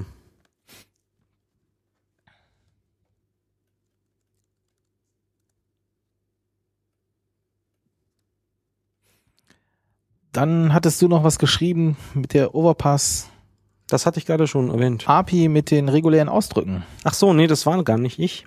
Ach so. Ähm, sondern das hat jemand anderes eingestimmt, aber ich habe es gestern auch gefunden und zwar, man kann jetzt, äh, ja vorher, also du schreibst irgendwie so eine AOPAS-Query und du möchtest zum Beispiel alle äh, Keys, die, alle Straßen, die mit A anfangen. Das ist so ein Fall, was man mit regulären Ausdrücken machen kann. Ähm, oder auch noch kompliziertere Muster und so weiter. Aber was halt bisher nicht ging, ist es auf Keys. Zum Beispiel ähm, dass du sagst, okay, ich hätte gern alle Address-Tags mit abgefragt, egal was jetzt hinter dem Doppelpunkt steht. Und das ist eben seit vor kurzem dazugekommen, dass du eben äh, jetzt auch auf Keys reguläre Ausdrücke schreiben kannst. Okay, sehr cool. Ansonsten, äh, Roland kann natürlich auch noch ein bisschen was zu Neuerungen aus der OWASP API erzählen, wenn er Lust hat. Er ist ja auch gerade in Mumble mit drin. Ja, also ähm, ich weiß nicht, ob ich zu verstehen bin. Wunderbar. Perfekt. Gut, jedenfalls, ähm, also eine neue Version, also das Feature sollte eigentlich noch ergänzt werden, wie Möglichkeit. Momentan kann man damit nur positive reguläre Ausdrücke lesen und eigentlich sollten auch negative reguläre Ausdrücke, also das Verneinen möglich sein mit dem Feature. Und ähm, ich denke, ich werde das jetzt zusammen mit ein paar anderen Features, es gibt schon diverse kleinere Sachen, die Leute angemeckert haben und die man im Branch meiner Issues finden würde, wenn man danach sucht mal sehen, dass man das Ganze vielleicht nochmal sauber durchtestet und dann einfach wieder eine Versionsnummer dranhängt. Dann ist es ein bisschen unstetig, weil sich bei mir gerade beruflich ein bisschen was bewegt von der Situation her. Das heißt also, momentan wird das eher überraschend von jetzt auf gleich kommen, wenn ich mal ein bisschen Zeit habe, daran zu entwickeln. Ich denke mal, das wird so ab Ende Oktober wieder stabiler, weil ich Anfang Oktober eine neue Stelle anfange und dann wird sich das, ich denke mal, eingependelt haben. Also von daher werde ich jetzt wahrscheinlich keine neue Version mehr rausgeben bis Ende Oktober, sondern im Prinzip nur sukzessive von den Feature Branches ein, einpflegen, weil ich bräuchte einfach, brauche einfach die Ruhe, das nochmal ein paar Tage lang intensiv zu testen, bevor ich jetzt eine Version dran stänge. Denn eine Version sollte eigentlich auch was einigermaßen Stabiles sein. Ja, ich, ich glaube, ähm, das liegt daran, weil es doch extrem inzwischen genutzt wird, oder? Hast du da so Erfahrung der letzten Monate oder? Es gibt eine inoffizielle Besucherstatistik auf äh, overpass.de slash äh, canvas.html. Da hatte ich ein bisschen nach, wie viele IP-Adressen ich so pro Tag sehe. Das ist seit Jahresanfang noch mal ein bisschen gewachsen, aber das ist eigentlich erfreulich unproblematisch. Also der Wartungsaufwand für den Server ist sehr, sehr das ist, ähm, es ist eher andersrum, äh, andersrum gelaufen. Der neue Arbeitgeber interessierte sich auch für die Overpass API oder hat mich auch, weil er die Overpass API kennt, eingestellt. Auch wenn das jetzt nicht Bestandteil meines Arbeitsvertrages wird, aber da müssen wir jetzt erstmal ganz viele Sachen sortieren. Und äh, ich denke mal, deswegen wird das jetzt gerade mal ein Weg. Also möchte ich momentan sagen, dass ich jetzt in einem stetigen Tempo weiterentwickeln kann, weil da muss jetzt auch einfach erstmal solche Dinge wie Umzug werden oder auch, äh, wie man dann das Fahren organisiert. So eine übliche Orga-Kram, die einen dann doch irgendwann davon abhält, mal was äh, Schönes zu tun, was Spaß. Also es ist nicht so, dass die Leute ein schlechtes Gewissen haben müssen, weil sie es nutzen, ganz im Gegenteil. Ich freue mich über jeden, der zusätzlich nutzt und äh, es sind momentan auch nach wie vor noch gute Kapazitäten vorhanden. Was haben wir denn sonst noch so an Team? Es gibt einen Aufruf zur Unterstützung beim ähm, deutschen äh, Stil von Frederik vom 5. September.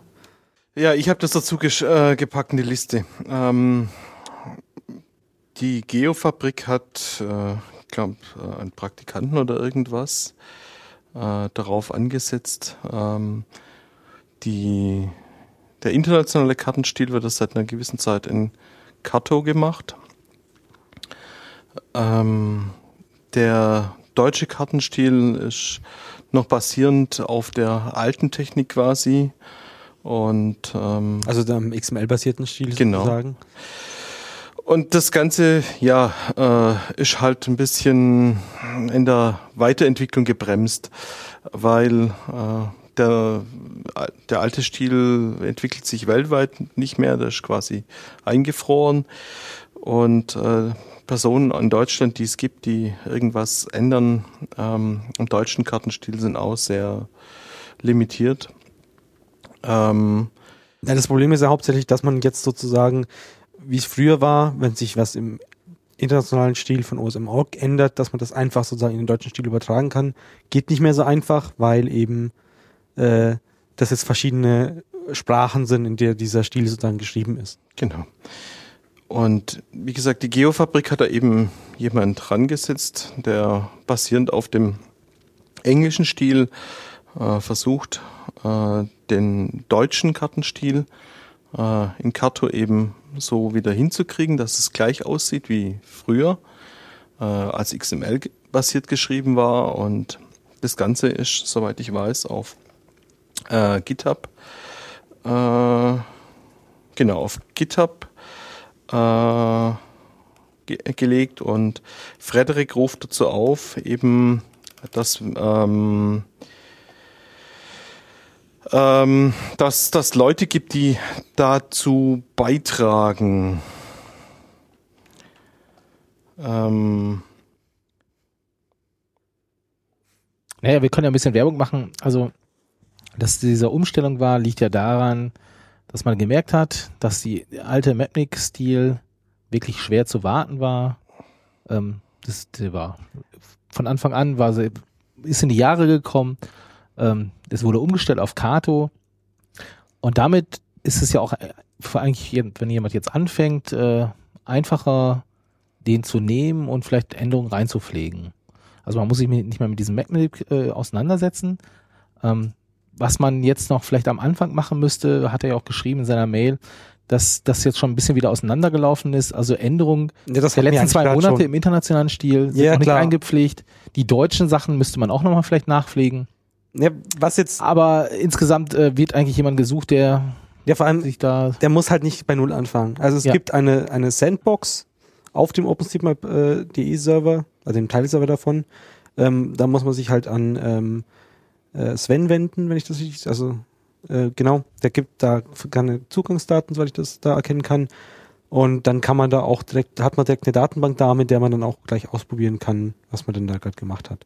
Und dann macht man halt sozusagen Pull Requests gegen das neue Git-Repo da.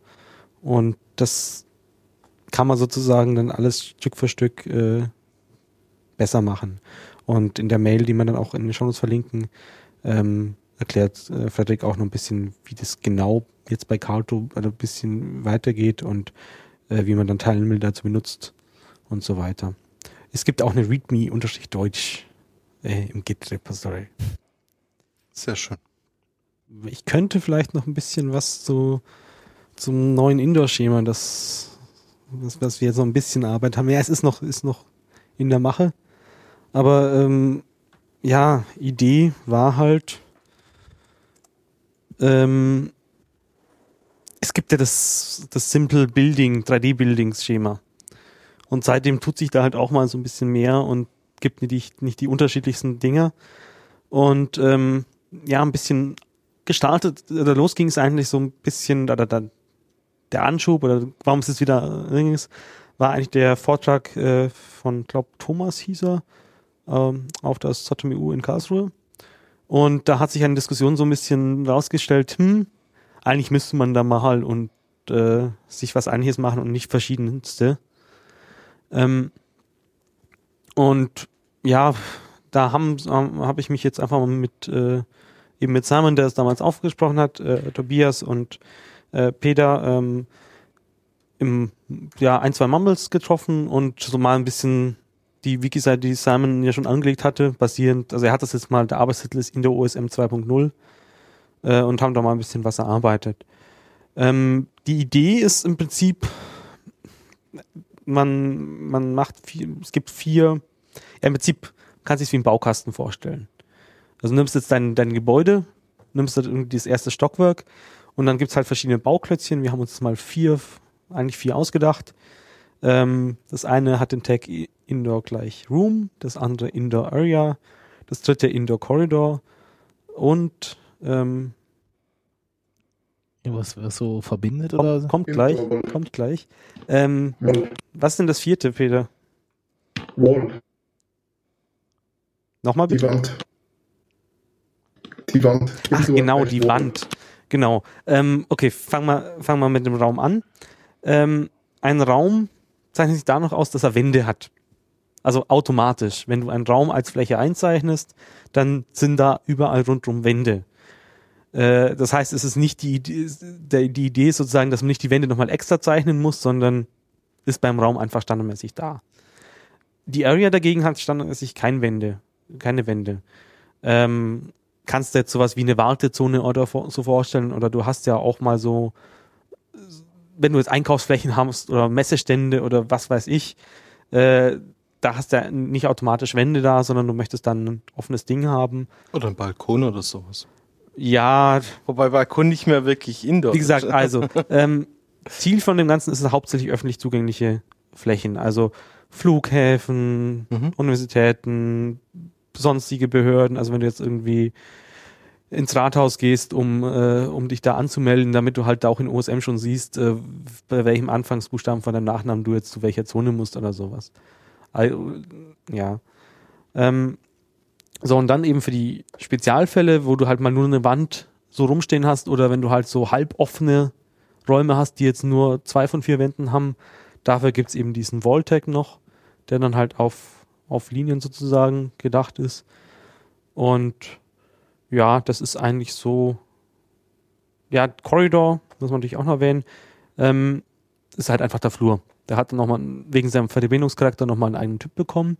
So, und wie sind die ganze jetzt, diese Elemente verbunden? Also überall, wo die, wo sie aneinander stoßen, teilen sie sich die Nodes. Das heißt, wenn ich jetzt zwei Räume nebeneinander habe, die Ecken werden von beiden benutzt. Und äh, verbunden, routingmäßig werden sie dann eben durch einen weiteren Node die Tür. Also Door gleich Yes zum Beispiel. Gibt dann nochmal ein eigenes Door-Proposal, wo dann wieder alle möglichen, jemand sich mal zusammengeschrieben hat, was für Türen es gibt, ob es sich automatisch öffnen, seitlich, ob es Links, ein oder zwei Abschlag und so weiter. Ne, da erst nochmal der Türentipp. Äh, für das, in welche Richtung es aufgeht, gibt's dann nochmal äh, ein eigenes Proposal. Ah, okay. Drehtür, Schiebetür. Aber also die Idee ist quasi wie so mit Lego-Bausteinen, Minecraft-mäßig, äh, Genau, baust du Sachen quasi zusammen. genau. Und die Zusammenhänge machst du eben mit diesen Türen Mhm. und die teilen sich halt auch wieder. Und eigentlich müsste dann auch ein Router oder irgendjemand, der das dann verarbeiten möchte, äh, technisch die Möglichkeit haben, dass er einfach automatisch dann den Weg daraus berechnet. Mhm. Also wir haben uns hier jetzt explizit dagegen entschi entschieden, so ein Mischmasch zu machen, wie es wie es ich zum Beispiel auch früher in meinem, meinem Vorschlag hatte, wo ich dann irgendwie gesagt habe, okay, der Flur ist, ist keine Fläche, sondern der wird als Weg gezeichnet. So ist es halt einfach, glaube ich, für, für die Mapper einfacher, wenn sie eh schon irgendeinen Plan im Hintergrund haben, äh, wo, sie es, wo sie die Räume abzeichnen, dass, dass sie dann auch an den Flur mit abzeichnen und dann halt sondern die Auswerter das halt automatisch rausrechnen. Mhm. Und ist das Ganze auch in Ebenen, Leveln oder sonst was geteilt? Oder, oder? Genau, also es benutzt den Level Tag, der auch wirklich so heißt. Und ähm, auch wieder ist an jedem von diesen Objekten sollte dieser Level Tag dranhängen. Also an dem Indoor Room, an der Indoor Area, an dem Indoor Corridor, äh, Corridor sollte er dranhängen. Ähm, Relationen haben wir jetzt mal absichtlich rausgelassen und möglichst undefiniert. Es ist, jedem frei, Relationen benutzen, wenn er es dann möchte, aber es soll halt einfach auch ohne möglich sein. Und das geht mit dem Level Tag eigentlich ganz gut. Und ähm, jetzt zu den Treppenhäusern, sozusagen die Bauklötzchen, die dann äh, auseinanderragen. Ähm, die haben dann eben die Eigenschaft, dass sie über mehrere Level gehen. Und dafür haben wir uns nicht nochmal den Level-Tag genommen. Ja, weil das ist noch so ein Diskussionspunkt, aber es geht momentan in die Richtung. Nee, das ist kein Diskussionspunkt, das andere kommt nachher. Ähm, wir haben uns äh, da den Tag Level Extend ausgesucht. Und da gibst du halt entweder äh, einen Bereich an, zum Beispiel vom Erdgeschoss, also von 0 bis zum fünften Stock, 0 bis 5 mit Minus. Äh, kannst auch irgendwie vom, äh, vom Kellergeschoss, was zum Beispiel minus 1 wäre, bis, oder von, sagen wir mal, von, von minus 3 bis minus minus, also wenn du einen Bereich hast von, von Keller bis, so, dann, dann ist halt, sind halt zwei Minusse, ja, ist halt so, aber ist eigentlich klar zu parsen, so gibt's nur den Fall, äh, kannst du es damit auch machen. Okay, und äh, ein Aufzug hätte auch, äh, wäre auch ein Korridor? Nein, äh, also wir haben jetzt momentan gesagt, äh, Aufzug, Treppenhäuser sind alles, äh, ja, je nachdem, ob es eben Wände hat oder nicht. Gibt ja wohl so seltsame Aufzugbauten, die keine Wände haben, wurde ich belehrt. Äh, Aus dem Gebäude entlang hoch. ja, so Treppenlifte, wenn du möchtest, Oh. sozusagen, gibt's ja auch. Wo du einfach Okay, nur die, Rampe ja. vorne auf und zuklappst und Ja. so. Und wenn du, du de nur deswegen nicht runterfliegst, weil dein, dein Rad unten sozusagen da dran hängt. Ähm, das ist auch ein, ein Room oder Anya und äh, hat dann halt auch wieder nach oben Ah, okay. sozusagen. Und auch da Door Notes. So, das Blöde ist halt jetzt, also so ein Aufzug und äh, Der kann verschiedenste Doors auf e verschiedenste Ebenen zum Beispiel haben. Richtig, und vor allem, aber er kann auch an genau an derselben Stelle übereinander Türen haben. Er ist aber nur Eigentlich immer. ein, eigentlich ist es der Standardfall, ja. Äh, und aber das, jetzt hast du plötzlich, du hast ja nur einen Weg für den, für den Aufzug. Mhm. Und du bräuchtest aber jetzt auf ganz viele Notes oder für Mhm. jedes Stockwerk einen Not übereinander sozusagen. Ja. Und deswegen haben wir da gesagt, okay, das ist, kann man eigentlich auch niemand zumuten, da müssen wir eine Möglichkeit haben, dass man nur einen Node setzen kann. Und für den Spezialfall gibt's dann eben den, wir sind uns nicht ganz, ganz, also es wurde jetzt vorgeschlagen, dass man ihn Repeat on Level nennt, sozusagen. Du hast einen Node, der ist eine Tür, Repeat on Level und dann gibt's halt entweder auch wieder einzelne Levels mit Stichpunkt an oder halt einfach wieder so ein Bereich. Achso, dass du quasi von oben gesehen, Der wird dann sozusagen, ein Datenverarbeiter Je- je- dupliziert ihn dann halt genau, wieder. theoretisch, es kann hier eine Tür sein und ich zähle jetzt auf, an welchen Leveln da wirklich eine Tür ist. Genau. Okay, ja. Also, weil sonst kriegst du eh nicht mehr durch und Ja. sonst irgendwas. Mit unseren 2D-Editoren ist es echt schwierig. Ja, aber es, Ja. ja, Unsere Editoren sind 2D. Genau. Das meinte ich ja. das ist so ein bisschen der aktuelle Stand. Äh, Habe ich irgendwas vergessen? Ja, man kann natürlich auch äh, der einfache Fall einfach bestehen, wenn du jetzt einen Arzt oder einen Geldautomat hast. Ärzte sind ja oft irgendwie so Treppen rauf und im ersten Stock oder sowas.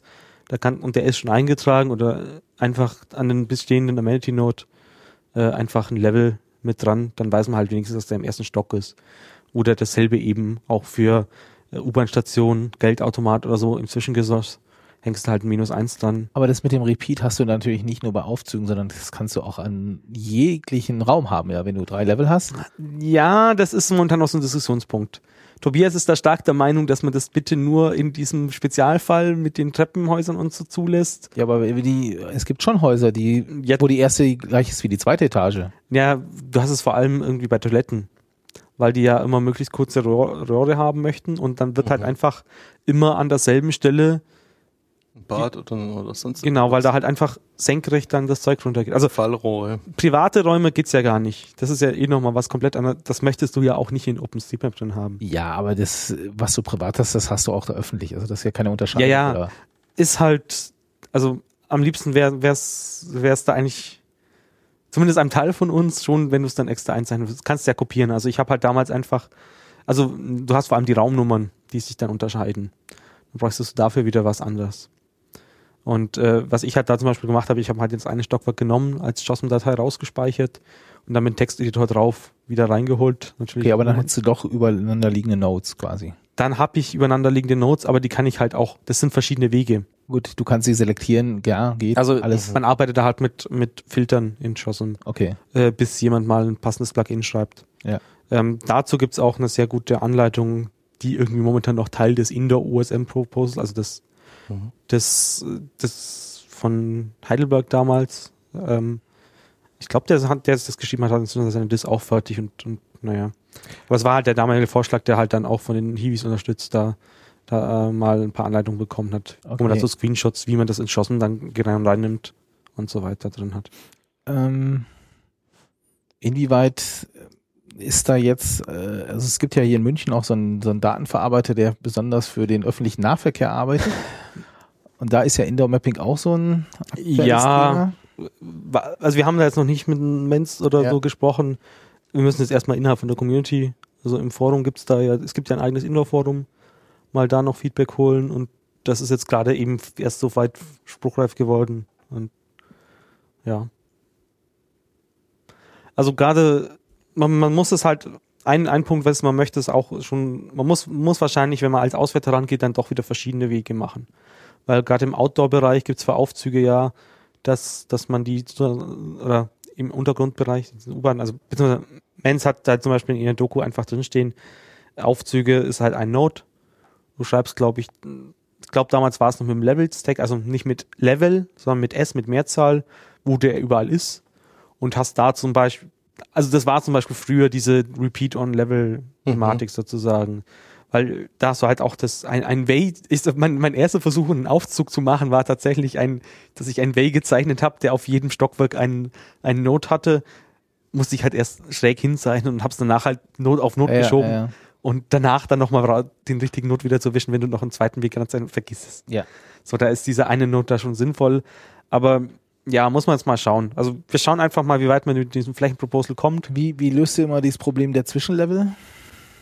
Ähm, ja, also was wir jetzt erstmal gemacht haben, ach genau, ist, das hatte ich vorhin ganz vergessen, äh, um so Gebäude zu finden, die Indoor, Indoor Coverage sozusagen haben, ähm, hängt man ans Gebäude ein Min-Level und ein Max-Level.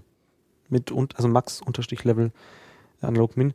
Ähm, und sagt halt, ja, okay, das ist, das unterste Ding ist minus eins von Keller oder wenn, nimmt er den Flughafen, der fängt er halt bei drei an, dann ist halt Min-Level drei oder was auch immer da halt zugänglich ist. Und Max-Level halt dann das höchste und darüber findest du eigentlich dann sozusagen auch alle Gebäude, die damit getaggt sind.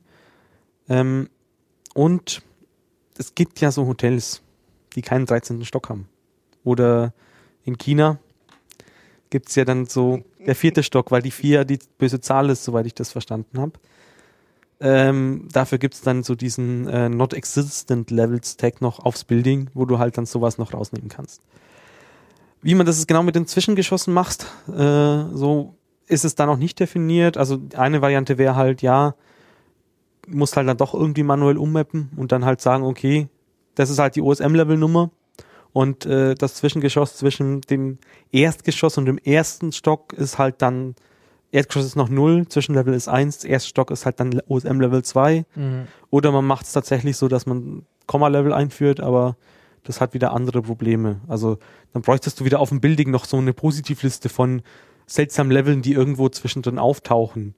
Und äh, weil, weil halt so ein, ein Basisanforderung, was wir an den Level-Tag halt eigentlich bisher stellen, ist, er muss klar geordnet sein. Also du musst jedes, ein kleineres Level muss unter einem größeren Levelwert sozusagen drunter sein. Und wenn du jetzt plötzlich Buchstaben einführst oder so, wie es zum Beispiel bei mir an der Uni in der Innenstadt äh, üblich ist, da gibt's halt das Erdgeschoss, das Zwischengeschoss, erster Stock. Und äh, wie macht ihr das mit Leveln, die unterschiedliche Höhen sind? Also in so großen Flughäfen hast du das ja? Ja, nicht nur im Flughafen, wenn du an das CCH denkst, das Kongresszentrum Ja. Ding, da hast du ja Mhm. auch so, so mit verschiedenen Neubauten und sonst irgendwas. Ähm, da ist halt momentan die Idee. Also, ja, es gibt noch ein weiteres, Nein, weiteres ich meine, ich meine auch so erste Etage auf der linken Seite ist Ja, eine lass andere mich, Höhe lass, wie, lass wie mich ausreden. Ähm, der Plan ist im Prinzip, dass du dann verschiedene, also du kannst diese Dinge, Attribute, die ich vorhin für Building äh, genannt habe, auch auf Building Parts setzen. Ah, okay. Und was du halt dann machen könntest, dass du das für ein anderes Building Parts anders definierst und dann die Werte halt andere Wertdinge haben. Und du kannst halt auch für ähm, für einzelne Level kannst du äh, noch ein Outdoor, äh, eine Outline setzen. Also das ist dann Indoor-Level und dann kannst du zum Beispiel sagen, okay, das Level 5 hat noch den Namen. Wenn du zum Beispiel A, B, C, D als Stockwerksangaben hast oder sowas Mhm. dann schreibst du den Namen halt da rein und dann findet er das Ding wieder. Und da könntest du zum Beispiel dann auch für diesen, diesen, diesen Level eine Höhe angeben oder sowas. Ähm, und dann kannst du wieder rausrechnen, welches Level wo ist. Äh, Du hattest aber auch noch, ein Forsch äh, noch was anzumerken, Peter. Äh, ich wollte eigentlich auch nur anmerken mit dem Name-Tag oder dem Ref-Tag für, für Devil, aber das hast du jetzt im Endeffekt gesagt. Was waren der Ref, also Ref wäre dann auch nur irgendwie die lokale Referenz oder sowas. Wenn es jetzt nicht, nicht Nummer ist. Genau. Also ich sehe eigentlich kein Problem, dass man damit nicht auch das Zwischenlevel-Problem lösen kann. Was ist da dein, was fa- fa- favorisierst du eher? So nochmal Komma-Level einfügen oder einfach äh, stur durchnummerieren und dann gibt's halt einfach unterschiedliche Level in OSM und in der lokalen Ding. Also ich ähm, bevorzuge das stupide Durchnummerieren und dann mit Name-Tag zu machen. Also ich habe zumindest jetzt noch kein Gebäude gesehen, wo ein Stockwerk wirklich 2,5 heißen würde. Nee, aber so Zwischengeschoss ist ja sozusagen 0,5. Aber ich, ich habe auch noch nie ein Gebäude gesehen, das mehrere Zwischengeschosse. Ja, Wir rufen auf, schickt uns ein Beispiel. Ja, also, nee, am besten, also Schnittzeichnungen sind dafür einfach genial. Ja.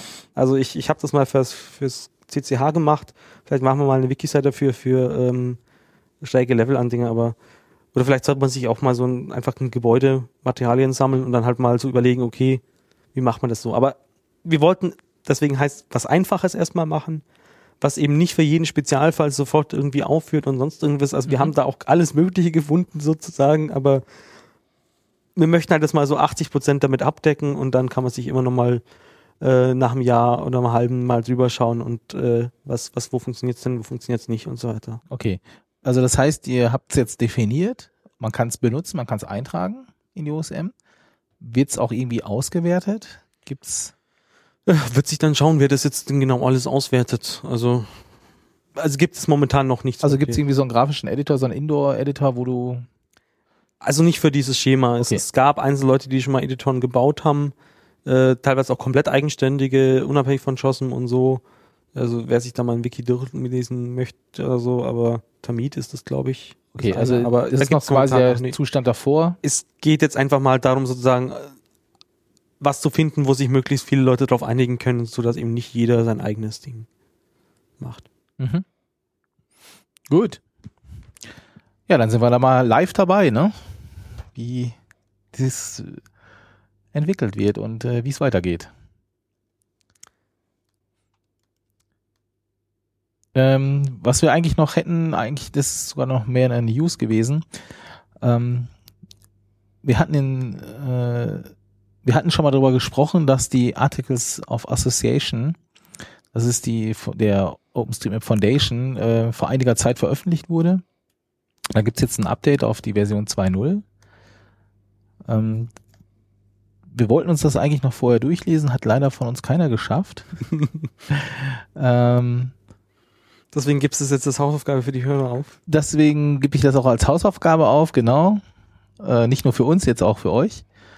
Ähm, lest euch das doch mal durch und ich denke, es ist nicht ganz unwichtig, weil das, ich denke, das wird schon der Grundstock und darauf wird es aufbauend in den nächsten Jahren, äh, ist das halt so die Grundlage der Foundation und der Zusammenarbeit mit den Ländern, äh, Organisationen und es ist nicht unwichtig, denke ich, äh, da mal reinzuschauen.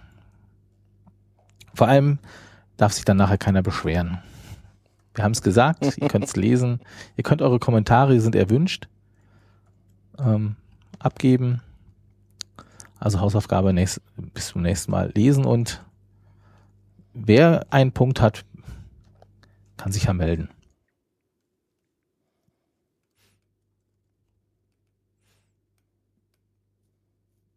Ach so, dann hätte ich noch was aus dem Foskis. Ähm, es gibt gerade zwei Förderanträge. Ähm, der eine ist eher äh, so ein Nebending. Das ist, wir sind ja wieder auf der Intergeo vertreten. Mhm. Ähm, der OpenStreetMap bekommt einen Stand gestellt. Und dort gibt es immer an einem Abend eine kleine Standparty. Und bisher hat der Foskis das übernommen, die Stand, äh, die Party auszurichten. Und dieses Jahr machen das die Aussteller. Und dann wurden wir dennoch gefragt, ob wir uns beteiligen wollen. Da haben wir jetzt einen Antrag gestellt, äh, dass Herr Foskis halt den anteiligen Beitrag da bezahlt. Es geht so um 200 Euro. Viel wichtiger ist äh, die Open Fire Map. Mhm. Ähm, da gibt's eine Entwicklung, da haben, die sollte ein bisschen weiterentwickelt werden und darum wird oder soll jemand äh, für neue Features, für die weltweite Ausbreitung, glaube ich, ausrollen und so weiter äh, bezahlt werden. Ist der Mensch ist nicht ganz unbekannt, äh, der sich bereit erklärt hat, das auch zu machen für eine gewisse Zeit. Also äh, im Grunde ist das, wir, also ich, wir kaufen jemanden frei, das mit der Zeit nutzen kann, sich um das zu kümmern, anstatt in seinen Beruf zu gehen und äh, für seinen, für seinen vollen Kühlschrank zu arbeiten, in seinem normalen Beruf. Genau. Und da gibt's jetzt auch einen Förderantrag. Ähm, in der FOSGIS ist es immer so geregelt, bei, wenn Förderanträge kommen, werden die zur Diskussion gestellt. Das heißt, auf der internen FOSGIS Mailingliste wird es äh, gesagt, hier gibt's einen neuen Förderantrag, dann gibt's 14 Tage Zeit zur Diskussion. Und dann entscheidet der Vorstand, ob der Förderantrag angenommen wird oder nicht. Genau. Ähm, ja, ein Feature, das eben kommen soll bei dem äh, bei der Open Fire Map, ist, dass man zum Beispiel die einzelnen äh, Sachen, die da vorhanden sind, anklicken kann, um dann Informationen darüber zu kriegen. Also zum Beispiel, dass man mit einem Hydrant, Hydrant in der Karte eingezeichnet ist, dass man den dann anklicken kann und dann die Informationen über den Hydrant kriegt. Das ist so ein Beispiel, Genau. wo die Weiterentwicklung stattfinden soll. Und dann sagt man natürlich, kennen wir doch alles. Ja, sicher. Haben bestimmt andere auch schon gemacht. Aber auch da, das Ding wird äh, Open Source, es wird veröffentlicht. Das heißt, man könnte sich den Code auch nehmen und nicht seine Open Fire Map machen, sondern sein, ich weiß es nicht, Map. Genau. Dann noch eine Information. Open Brunnen Map. Genau, Open Brunnen Map. äh, und dann gibt's noch eine Sache, ähm, unser jährlicher Kongress, der FOSGIS Konferenz. ähm, war stand äh, zur Debatte äh, 2016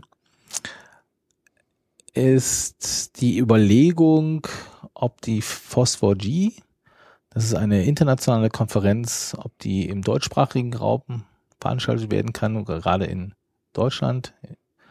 Und äh, da haben sich welche aus dem Foskis äh, gemeldet und gesagt, ja, wäre eigentlich eine tolle Sache, wenn wir das mal machen. Und da gibt's ja jetzt erste Gespräche. Auf der letzten Vorstands, Foskis Vorstandssitzung wurde das Ganze vorgestellt. Diejenigen, die haben gesagt, wir überlegen uns das, wir holen mehr Informationen rein, wir machen einen Plan, wie das Ganze passieren könnte, wie das organisiert werden könnte. Und das ist jetzt auch über die Mailingliste gegangen, das heißt, wurde vorgestellt, die ganze Sache soll in Bonn stattfinden, ähm, wie der finanzielle Rahmen und so wurde abgesteckt und es wird geklärt und gefragt jetzt, äh, ist der Verein sind die Mitglieder dafür oder nicht? Hat eine Auswirkung, dass wahrscheinlich dann in dem Jahr 2016 keine reguläre Foskis stattfinden wird.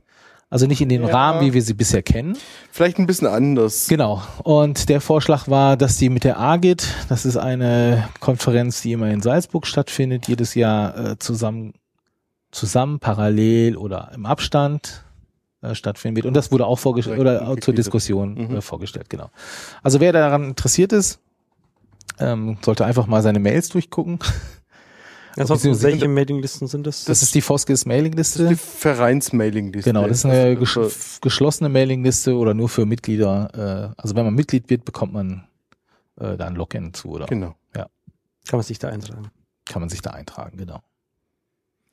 Ja, also ja, die Diskussionen laufen, kann man sagen.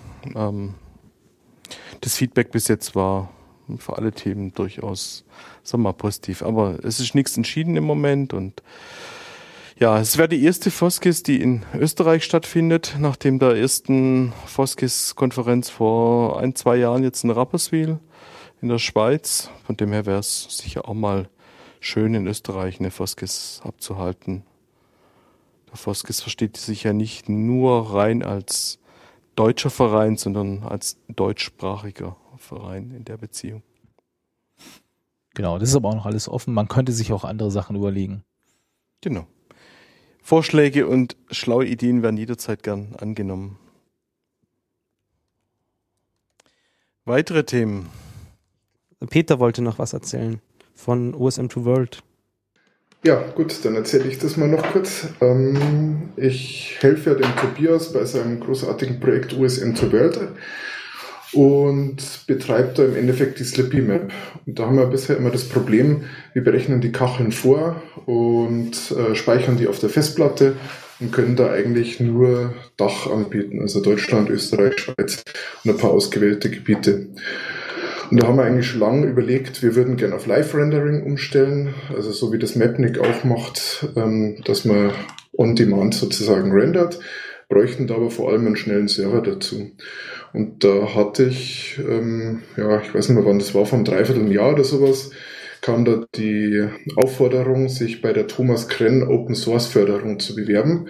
Das ist so ein Serverhersteller aus dem Wald, also aus dem bayerischen Wald und habe da mal geschaut, wer das in den letzten Jahren gewonnen hat. Und das sind eigentlich immer eher kleinere Open Source Projekte, so aus dem deutschsprachigen Bereich. Und dann haben wir uns gedacht, ja, bewerben uns auch mal, vielleicht haben wir ja eine Chance. Dann haben wir uns beworben, der Tobias und ich, und ja, wir haben den ersten Preis gewonnen. Das ist dann Server-Hardware im Wert von 2500 Euro gewesen, 2500 Euro netto. Also wir haben einen schönen Server dafür bekommen.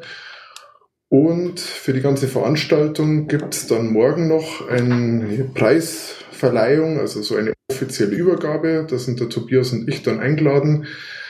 Bei denen in der Firma kriegen eine kleine Rundtour und dann gibt's Pressefotos und Handschütteln und so weiter und wurden noch gebeten, dass wir ihr Gebäude auch gleich noch 3D erfassen, damit es dann schön ausschaut in OSM zur World. Ja, cool. Glückwunsch. Ja, danke. Ja, cool. Den Server, vielleicht noch dazu zu sagen, haben sie uns auch schon geliefert. Also der steht auch schon rum. Da ist momentan noch ein bisschen, wo wir den genau aufstellen, aber das ist jetzt eigentlich auch geklärt. Und ansonsten müssen wir jetzt noch etwas Software schreiben, damit es dann auch wirklich läuft. Also von ähm, ja, vom Frederik dieses Tyrex-Modul erweitern, ein Backend dafür schreiben, dass wir da OSM to World anbinden ähm, und den Zugriff auf die Datenbank kriegen. Aber da sind wir an sich dabei. Sperrt ihr dann noch alle Kacheln mit oder wird es einfach nur noch on demand gerendert? Ja, wir wollen das so machen wie auf der Hauptseite mit Caching, dass man dann, also das macht ja alles Tyrex im Endeffekt. Der hat so ein Cache-Modul drin, dass er so ein, ich glaube, ein LRU-Cache hat und sich da dann drum kümmert. Kann man einstellen, wie viel Gigabyte dass man oder Terabyte, dass man für den Cache zur Verfügung stellt. Und genau. Ja, also bei uns war gestern am Stammtisch auch schon die Frage, ja, wenn die Hausnummern jetzt alle wechseln, was macht man dann? Und dann wurde den Leuten auch schon irgendwie empfohlen, ja, Höhenmappen. Das war München ist noch relativ flach.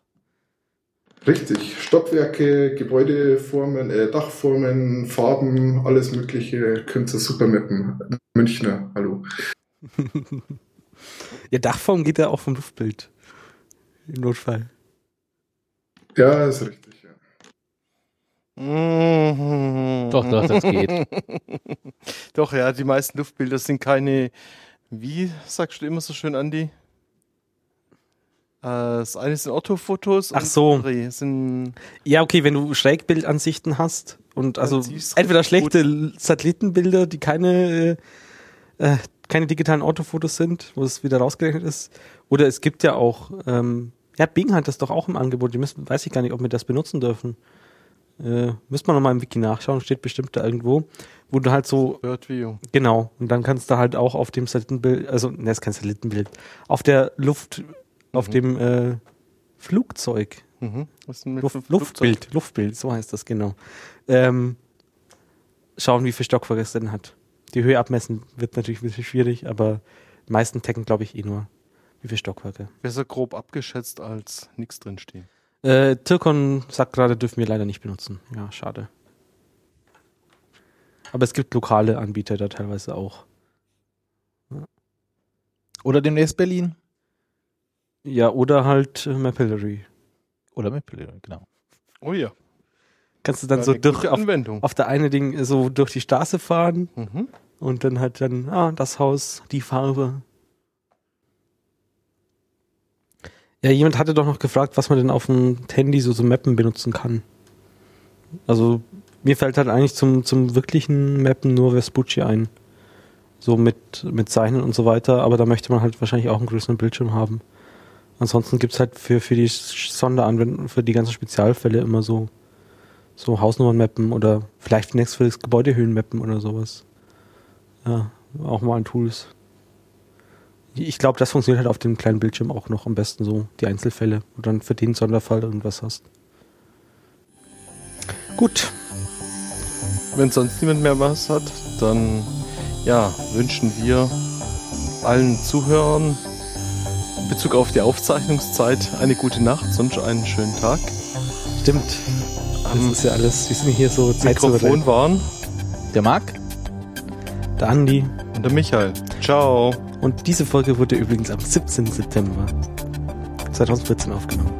Um das auch noch gesagt zu haben. Und wir danken auch, das nicht zu vergessen, allen, die äh, Shownotes uns unterstützt haben und die via Mumble aktiv beigetragen haben. Ciao, ciao. Ciao.